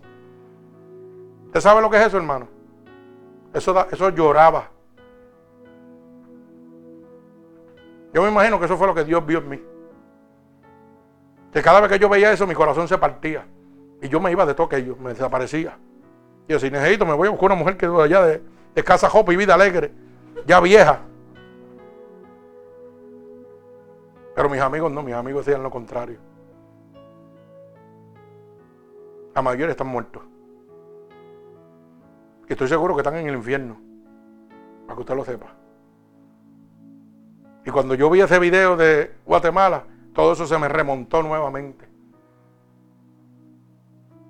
El diablo ocasiona y proporciona momentos para que usted tome decisiones erróneas en su vida.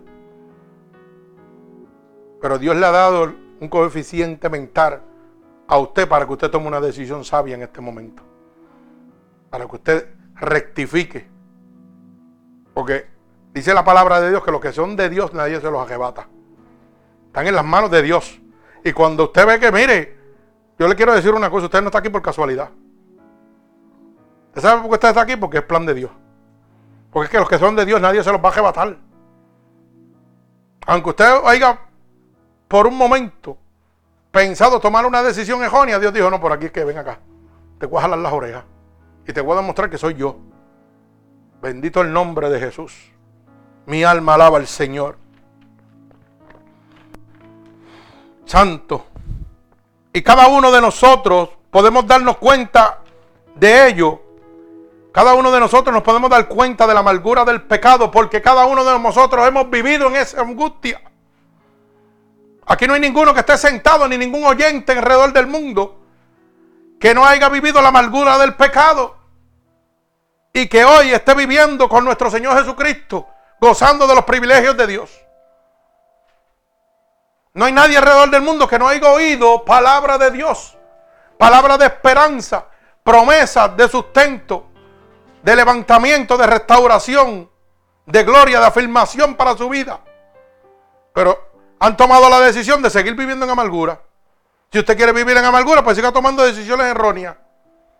Pero si usted quiere glorificarse, si usted quiere vivir en la vida de gozo que Dios tiene para usted, lo único que tiene que decir, aquí estoy, Señor. Porque Él está con los mismos brazos abiertos, en el mismo lugar, Él no se ha movido. Él sigue estando aquí diciéndote, aquí estoy para ti. ¿Sabes por qué? Porque mi vida yo di por ti. Y la vuelve a dar nuevamente cuando te hace un llamado. Bendito el nombre de Jesús. Mire, cuando nosotros vivimos una vida de pecado, nos damos cuenta por las situaciones que acarreamos. Los preceptos de la santa ley de Dios nos muestran a nosotros la vida pecaminosa y la amargura de pecado que nos espera. ¿Usted sabía eso? La palabra de Dios está establecida y hay una ley fundamental aquí para entrar al reino de los cielos. Pero cada advertencia de la ley de Dios nos muestra una consecuencia. Cuando nosotros leemos la palabra de Dios, el Señor nos hace una aclaración. Óyeme, si no cuidas estos mandatos, te vas para el infierno. Pero la gente viene, lo toma como juego. ¿Por qué? Porque no se está predicando arrepentimiento ni salvación. Lo que se está predicando es postasía y comodidad. En momentos donde hay necesidad, te presentan una falsa necesidad que solamente la puede suplir Dios. Y mire si Dios es bueno, mire si Dios es bueno, que siendo usted merecedor de la gloria de Dios, todavía Dios sigue poniendo su mano ahí. Y el diablo es astuto y te dice, soy yo, sigue en el mundo, que yo soy el que te estoy dando todo. Pero tú sabes qué? No es el diablo el que te está dando las cosas que estás recibiendo en este momento. Es la misericordia y la gracia de Dios que todavía está sobre ti. Porque hay gente clamando y orando por ti para que tú vuelvas. Y Dios está diciendo, pues te voy a abrir un poquito la puerta para que vuelvas a mí. Para que tú veas que cuando tú vienes a mí yo te prospero, yo te pongo donde te tengo que poner. Y el diablo te dice, no, sigue brincando y saltando, que mira, como quiera las cosas están llegando. Mentiras el diablo. Porque un día la puerta se va a cerrar. Y entonces va a ser muy tarde. Bendito el nombre de Jesús. Para que usted pueda entender los preceptos de Dios, mire lo que dice Romano, capítulo 10, verso 9 y al verso 11. Romanos, capítulo 10. Bendito sea el nombre poderoso de Jesús. Libro de los Romanos, capítulo 10, verso 9 al verso 11. Mire qué sencillez. Bendito el nombre poderoso de mi Señor Jesucristo. Dice así, que si confesares con tu boca que Jesús es el Señor y creyeres en tu corazón que Dios se levantó de entre los muertos, serás salvo. Porque con el corazón se cree para justicia, pero con la boca se confiesa para salvación. Pues la escritura dice que todo aquel que en él cree no será avergonzado. Bendito el nombre poderoso de Jesús. Mi alma alaba al Señor. Oiga, con solo declarar con su boca que Jesucristo es su Salvador. Dios no le está poniendo trabas a usted. Te dice, aquí estoy con los brazos abiertos, solo ven a mí y declara que yo soy tu Salvador. Cree en tu corazón que yo me he levantado de entre los muertos y vas a ser salvo. A mí no me interesa lo que tú estés haciendo, no te está preguntando, Él lo sabe todo. Porque dice que nos va a jugar hasta por nuestro secreto. Imagínate si lo sabe todo. Dice que conoce nuestra boca, nuestra palabra, antes de que salga. Antes que sea pronunciada palabra alguna. Bendito el nombre poderoso de Jesús. Mire cómo dice Marcos 16, 16. Gloria al Señor. Marcos 16, 16. Dice, el que creyere y fuere bautizado será salvo, mas el que no creyere será condenado. Bendito el nombre poderoso de Jesús. Mire el poder que hay en el creer en nuestro Señor Jesucristo. Mi alma alaba a Dios. Bendito sea su santo nombre. Mire los preceptos de la ley de Dios. Dios le deja establecido, pero usted toma la decisión. Dios le deja claro que solamente tiene que creer en Él. Dios te deja claro, oiga, que si creyeres y fueres bautizado, oiga, más el que no creyere será condenado. Si tú quieres ser salvo, cree en el Señor Jesús. Oiga, pero si no, Dios está dejando los preceptos claros, hermano. La decisión la está tomando usted. Así que no le eche la culpa a Dios de lo que le está pasando. Échese la culpa a usted mismo. Lo que pasa es que la culpa es huérfana, como dicen en mi pueblo, y nadie la quiere cargar. Vamos a ver a quién se le echamos.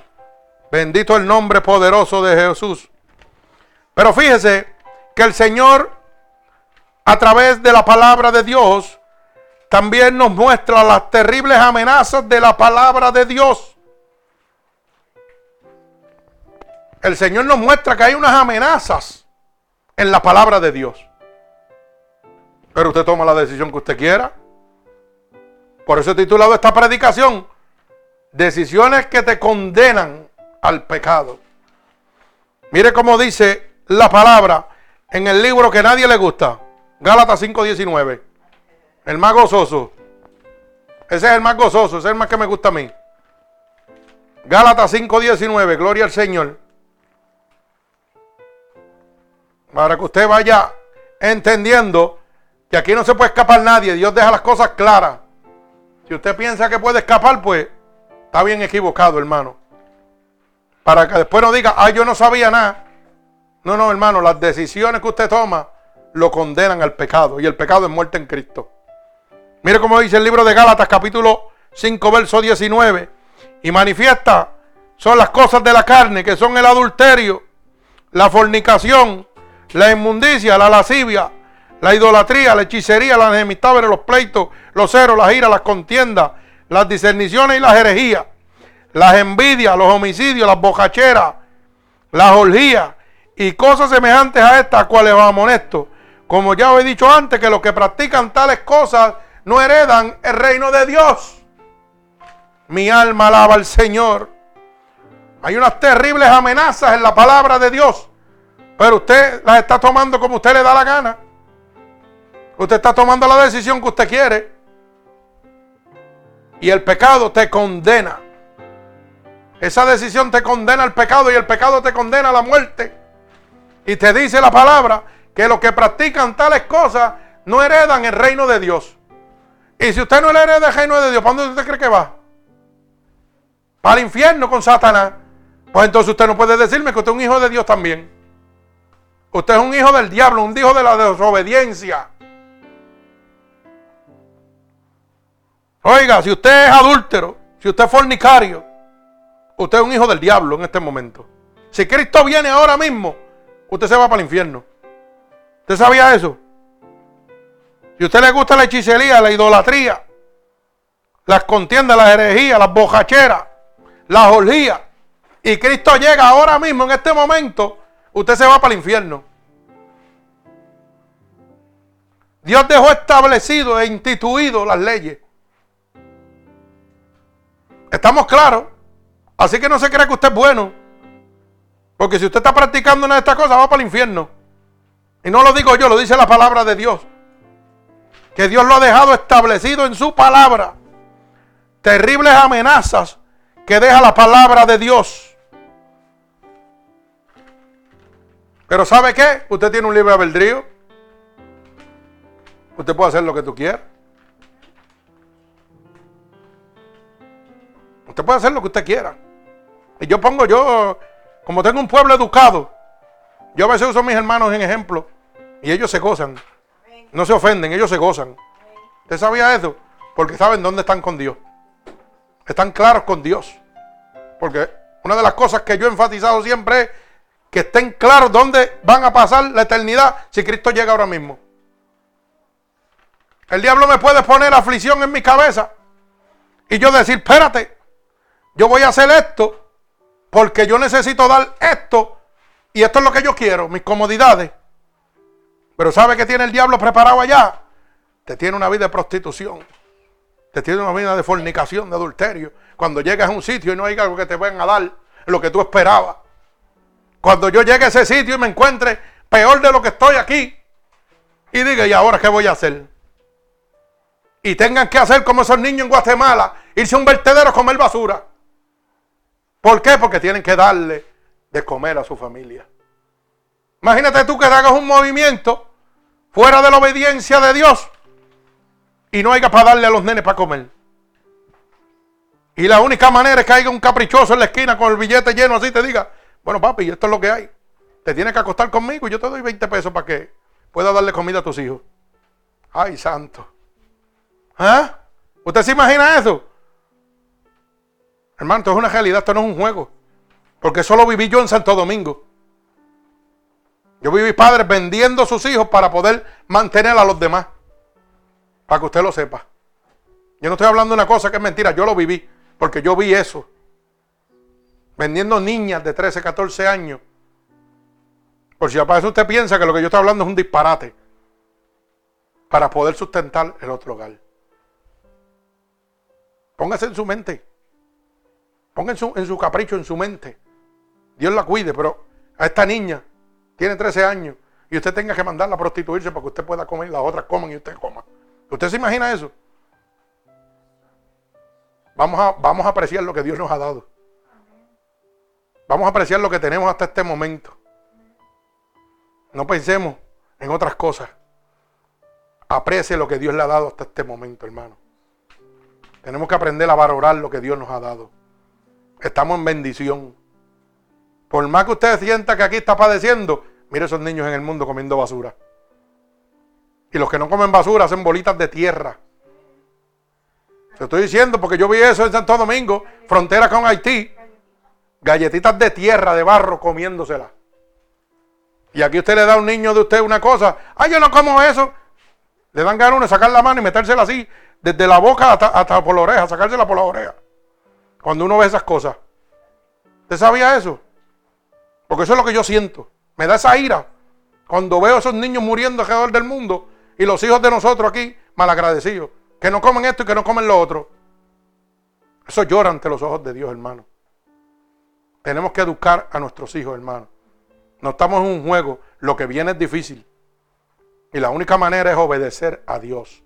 Es oír la voz de Dios. Prepararnos a cada uno de nosotros. Gloria a Dios que por lo menos hay un vasito de leche para el nene. Y no hay una boletieja para comérmela. Ay, que mira, que no me dieron tanto. ¿Que no te dieron qué? Vete para Haití a comer bolas de tieja.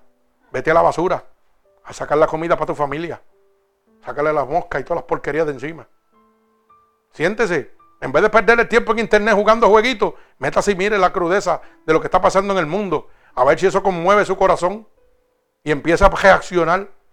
¿O usted piensa que eso está ahí porque es un juego? Eso no está ahí, eso es porque Dios quiere que usted lo vea también. Dios pone las cosas para que usted las vea, pero a usted le gusta ver las cosas del diablo. Que no le traigan aflicción a su corazón ni nada, jueguitos y porquería. Eso sí le gusta verlo. Ahí pierden el día completo. Pero cuando hay hambre, hay soledad, hay sufrimiento, eso no lo queremos ver. Y Dios lo que quiere es mostrarte para que aprecies lo que Dios te ha dado hasta este momento. Mi alma alaba al Señor. Perdona que yo sea tan fuerte, pero las cosas tienen que ser, como dice la Biblia, llame las cosas por su nombre. No podemos ir a jugar ahora en este momento. Gloria al Señor. Y usted está viviendo una vida pecaminosa, hermano. Venga Cristo.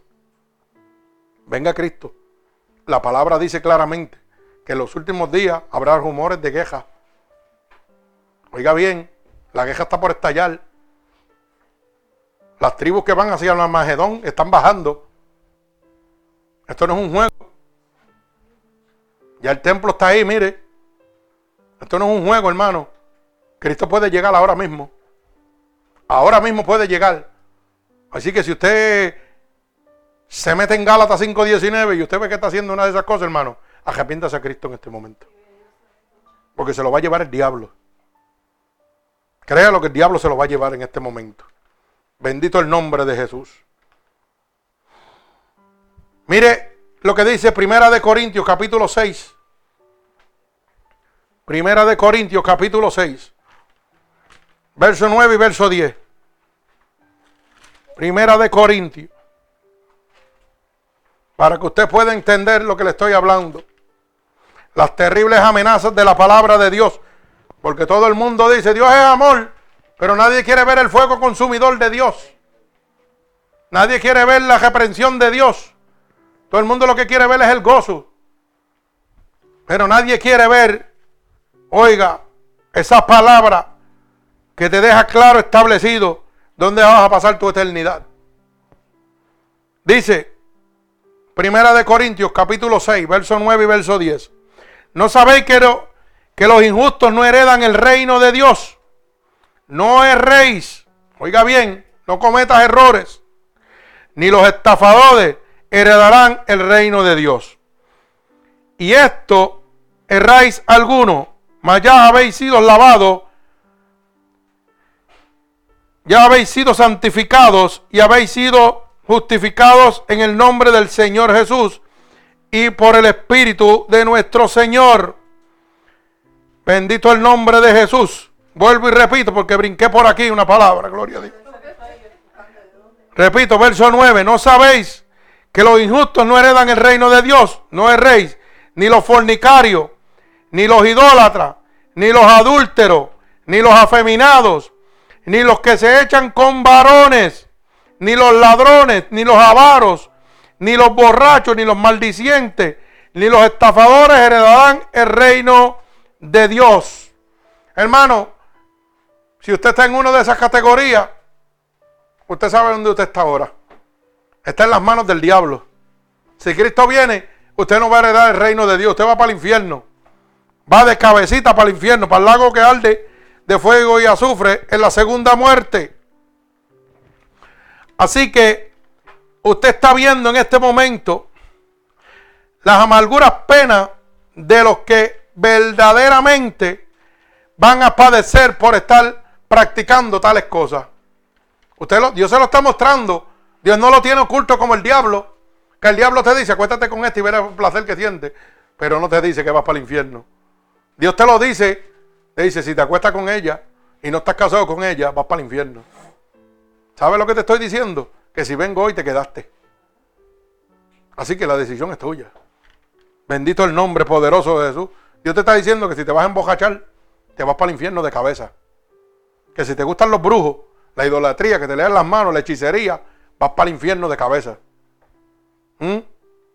Si te gusta la idolatría, también te vas para el infierno de cabeza. Aquí no hay juego, hermano. Bendito el nombre poderoso de Jesús. Usted está viendo los amargos frutos que produce el pecado. Los frutos aún más amargos que pueden producir si Dios no lo frena a usted. Dios le está mostrando en este momento la condenación. Pero si Dios no lo frena a usted a través de su palabra y usted se arrepiente, usted va a recibir unos frutos peores todavía. Va a ser desterrado de la vida eterna, hermano. Usted va a pasar una vida eterna, pero en el infierno. Oiga bien, mi alma alaba al Señor. Usted está viendo los amargos dolores de la muerte eterna a través de un placer que le presenta el enemigo de las almas. A través de una necesidad que le presenta el enemigo de las almas. Una necesidad que no existe. ¿Usted sabe por qué? Porque la Biblia dice claramente, busca el reino de Dios y su justicia y todas las cosas te han de ser añadidas. Busca a Dios y Dios te va a dar todo lo que tú necesitas. Pero el diablo te crea una necesidad en tu mente para que tú tomes decisiones erróneas y te consumas en el infierno. Después que Dios te tiene ahí, ahí, agarrado de la mano. Después que estoy viendo el poder de Dios en mi vida cada segundo. Pero qué bueno que Dios llama y reflexiona. Y dice, hey, aquí estoy yo todavía. Ese diablo bruto no sabe que yo te estoy cuidando. Lo tengo ahí, pero mira, azotado, tranquilo, no puede hacerte daño. Él pensaba, oiga, viva su vida como la vivió Job. Job dependió totalmente de Dios. Y la Biblia dice, no lo digo yo, que era un hombre inmensamente rico. Job era un hombre inmensamente rico. Tenía los hijos más bellos en, aquella, en aquel tiempo, dice la palabra de Dios. ¿Sabe qué? Que el Señor se lo entregó. Dijo, pues tócalo. Haz con él lo que tú quieras, pero no le vas a tocar su alma. Le quitó toda su riqueza, le mató toda su familia, lo enfermó. La misma mujer dijo, maldice tu Dios y muérete. ¿Usted se imagina lo que es eso? Dice que las llagas eran tan, son tan que, ah, que son una cosa desastrosa. Para que la mujer dijera que maldijera a su Dios y se muriera. Pero no permitió que tocara su alma. Y cuando él le probó al diablo, Dios le probó al diablo que ese hombre era fiel a él, íntegro a él. Dice que le dio la descendencia más hermosa que había sobre la faz de la tierra. Para que usted lo sepa. Le devolvió todo lo que el diablo le había quitado. Al doble. Al doble. Pruébele a Dios que usted fiel a Él. Siga probándole a Dios que usted es fiel a Él, hermano. No se mueva, no se quite. Siga probándole a Dios que usted es fiel a Él. Y Él le va a dar al doble a usted, hermano, en bendiciones para usted y su hogar. Bendito el nombre de Jesús.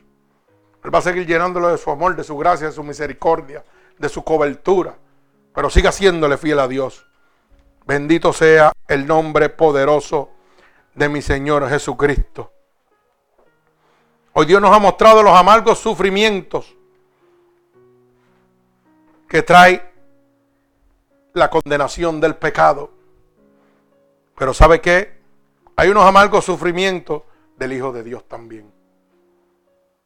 Cada vez que usted rechaza a Dios, hay dolor en nuestro Señor Jesucristo. Un dolor que sobrepasa todo entendimiento, porque su vida Él dio por usted. Y cada vez que yo le digo, tal vez hoy no, mañana.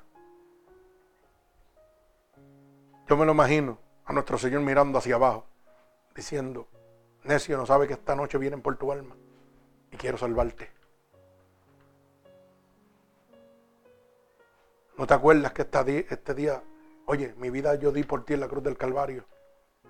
Yo no quiero hacerte daño, yo quiero librarte de la condena. Tiene que haber sufrimiento. Bendito el nombre poderoso de Jesús. Todo esto es lo que sucederá cuando nosotros, hermanos, decidimos tomar decisiones que te condenan a vivir una vida pecaminosa. Pero también hay otras cosas que te sucederán que nos hacen dar cuenta de todo lo que podemos recibir. No podemos conocer ni ver la salvación de Dios. Cada uno de nosotros no podrá ver ni conocer la salvación de Dios cuando tomamos decisiones que nos condenan al pecado. ¿Usted sabe lo que triste que es eso, hermano? Dios santo. No podremos arrepentirnos ni tampoco abandonar ese pecado si no nos rendimos a Dios. Dios nos está mostrando que la única manera, el único camino, verdad y vida se llama Jesucristo. No hay otra manera de salir de esa vida pecaminosa. Usted puede luchar todo lo que usted quiera. Pero el diablo está vencido solamente por la sangre de Jesucristo. Usted necesita ser rociado por la sangre de Cristo hoy mismo. Porque Cristo viene, hermano. Y usted se va a quedar. Y si usted piensa que nosotros vamos a sentir dolor por usted, está equivocado. ¿Usted sabe por qué? Porque la misma Biblia dice que enjuagará toda lágrima y no habrá más llanto ni más dolor. Porque las primeras cosas pasaron. Así que yo no me voy a acordar ni de usted. Si usted se lo llevó el diablo, se lo llevó el diablo. Yo voy a gozarme con Dios. Porque dice que enjugará toda lágrima y todo dolor. No puede haber dolor ni sufrimiento en mi corazón. Cuando yo esté delante de la presencia del Señor, allá en el paraíso con Él. Ese paraíso que me mostró. Ay, santo, alaba. Estoy loco que me llamen. Ay, santo, alaba.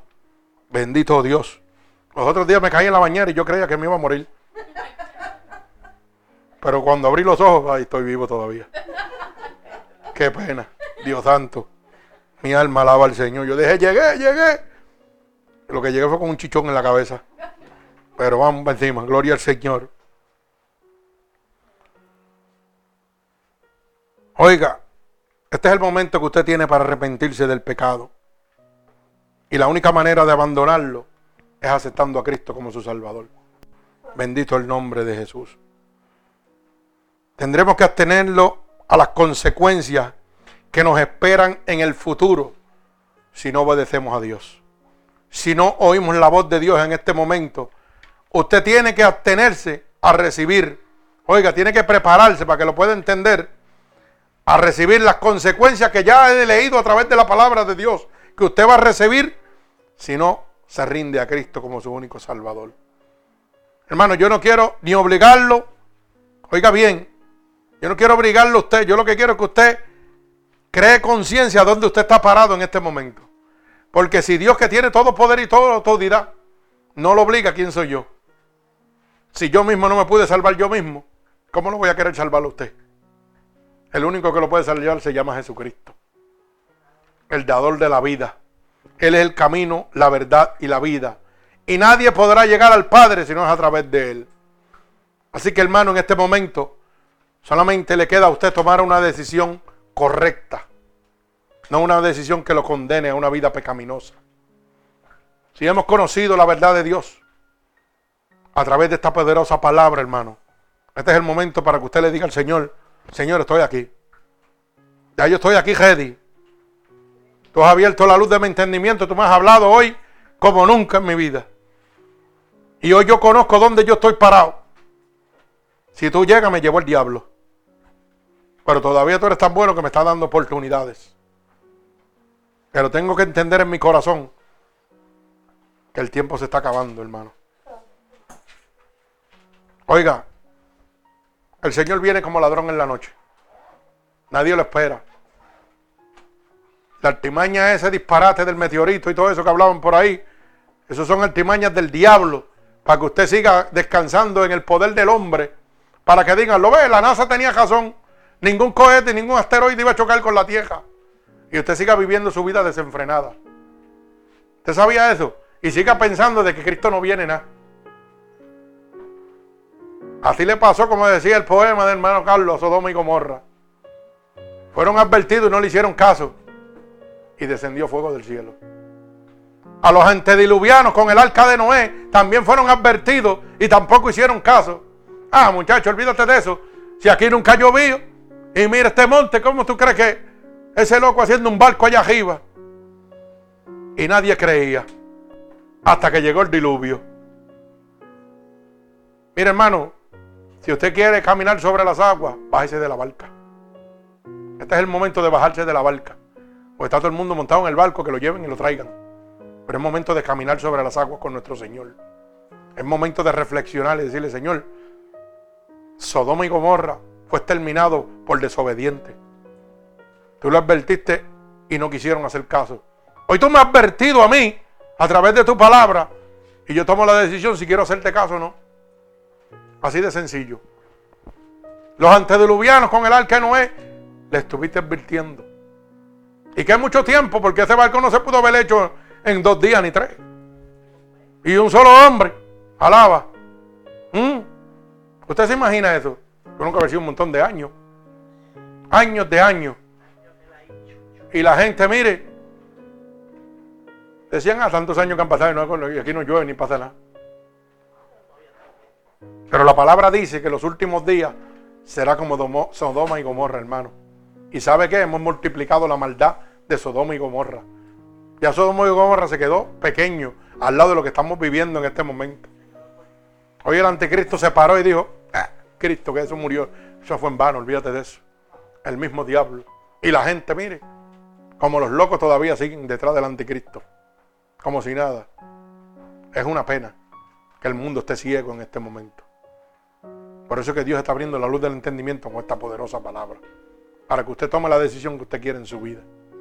Así que hermano oyente que me está oyendo en este momento, en este momento, si usted ha entendido que esta poderosa palabra le ha abierto la luz del entendimiento y usted quiere en este momento recibir al Señor como su único y exclusivo Salvador, solamente tiene que repetir conmigo en este momento. Señor, en este momento he entendido que mi vida pecaminosa, Señor, me estaba condenando a una muerte eterna. Por eso te pido en este momento que me perdone de cada pecado que he cometido a conciencia o inconscientemente. He oído que tu palabra dice que si yo declaro con mi boca que tú eres mi salvador, yo sería salvo. Y ahora mismo yo voy a declarar con mi boca que tú eres mi salvador. He oído que tu palabra dice que si creyera en mi corazón que tú te has levantado de entre los muertos, yo sería salvo. Y en este momento yo creo en mi corazón que tú te has levantado de entre los muertos. Así que te pido que me escribas en el libro de la vida y no permitas que me aparte nunca más de ti. Señor, mira cada una de estas personas que han declarado con su boca alrededor del mundo que tú eres su único Salvador, que han creído en su corazón que tú te has levantado de entre los muertos y que te han pedido que los escribas en el libro de la vida. Yo te pido en este momento ahora que tú extiendas tu mano poderosa sobre cada uno de ellos, Señor. Posa tu mano sobre ellos ahora en este momento. Cúbrelos con tu sangre vicaria derramada en la cruz del Calvario. Límpialos de todo pecado que hayan cometido, Señor. A conciencia o inconscientemente, Padre. Lávalos con tu sangre vicaria, Padre. Padre, en el nombre poderoso de Jesús, derrama las corrientes de agua viva en este momento sobre cada uno de ellos, Señor. Padre, como confirmación de que tú lo estás aceptando como tus hijos, Señor, dale un regalo del cielo en el nombre poderoso de Jesús. Recibe un regalo del cielo en el nombre poderoso de Jesús. Por el poder de tu palabra, Señor, yo lo declaro hecho en este preciso momento. En el nombre poderoso de nuestro Señor Jesucristo. Amén y amén. Que Dios me los bendiga, hermanos oyentes. La gloria del Señor sea sobre cada uno de ustedes. Y si esta predicación ha sido de bendición para su vida, usted puede entregársela a cualquier persona a través de nuestro web unidos por Cristo 7.wix.diagonal.com diagonal MUPC y ahí encontrará cada una de nuestras predicaciones. Puede dejar también cualquier petición que usted tenga y nosotros estaremos orando por usted. Que la paz de Dios sea sobre cada uno de ustedes. Que Dios los bendiga. Gloria a Dios. Así que en este momento...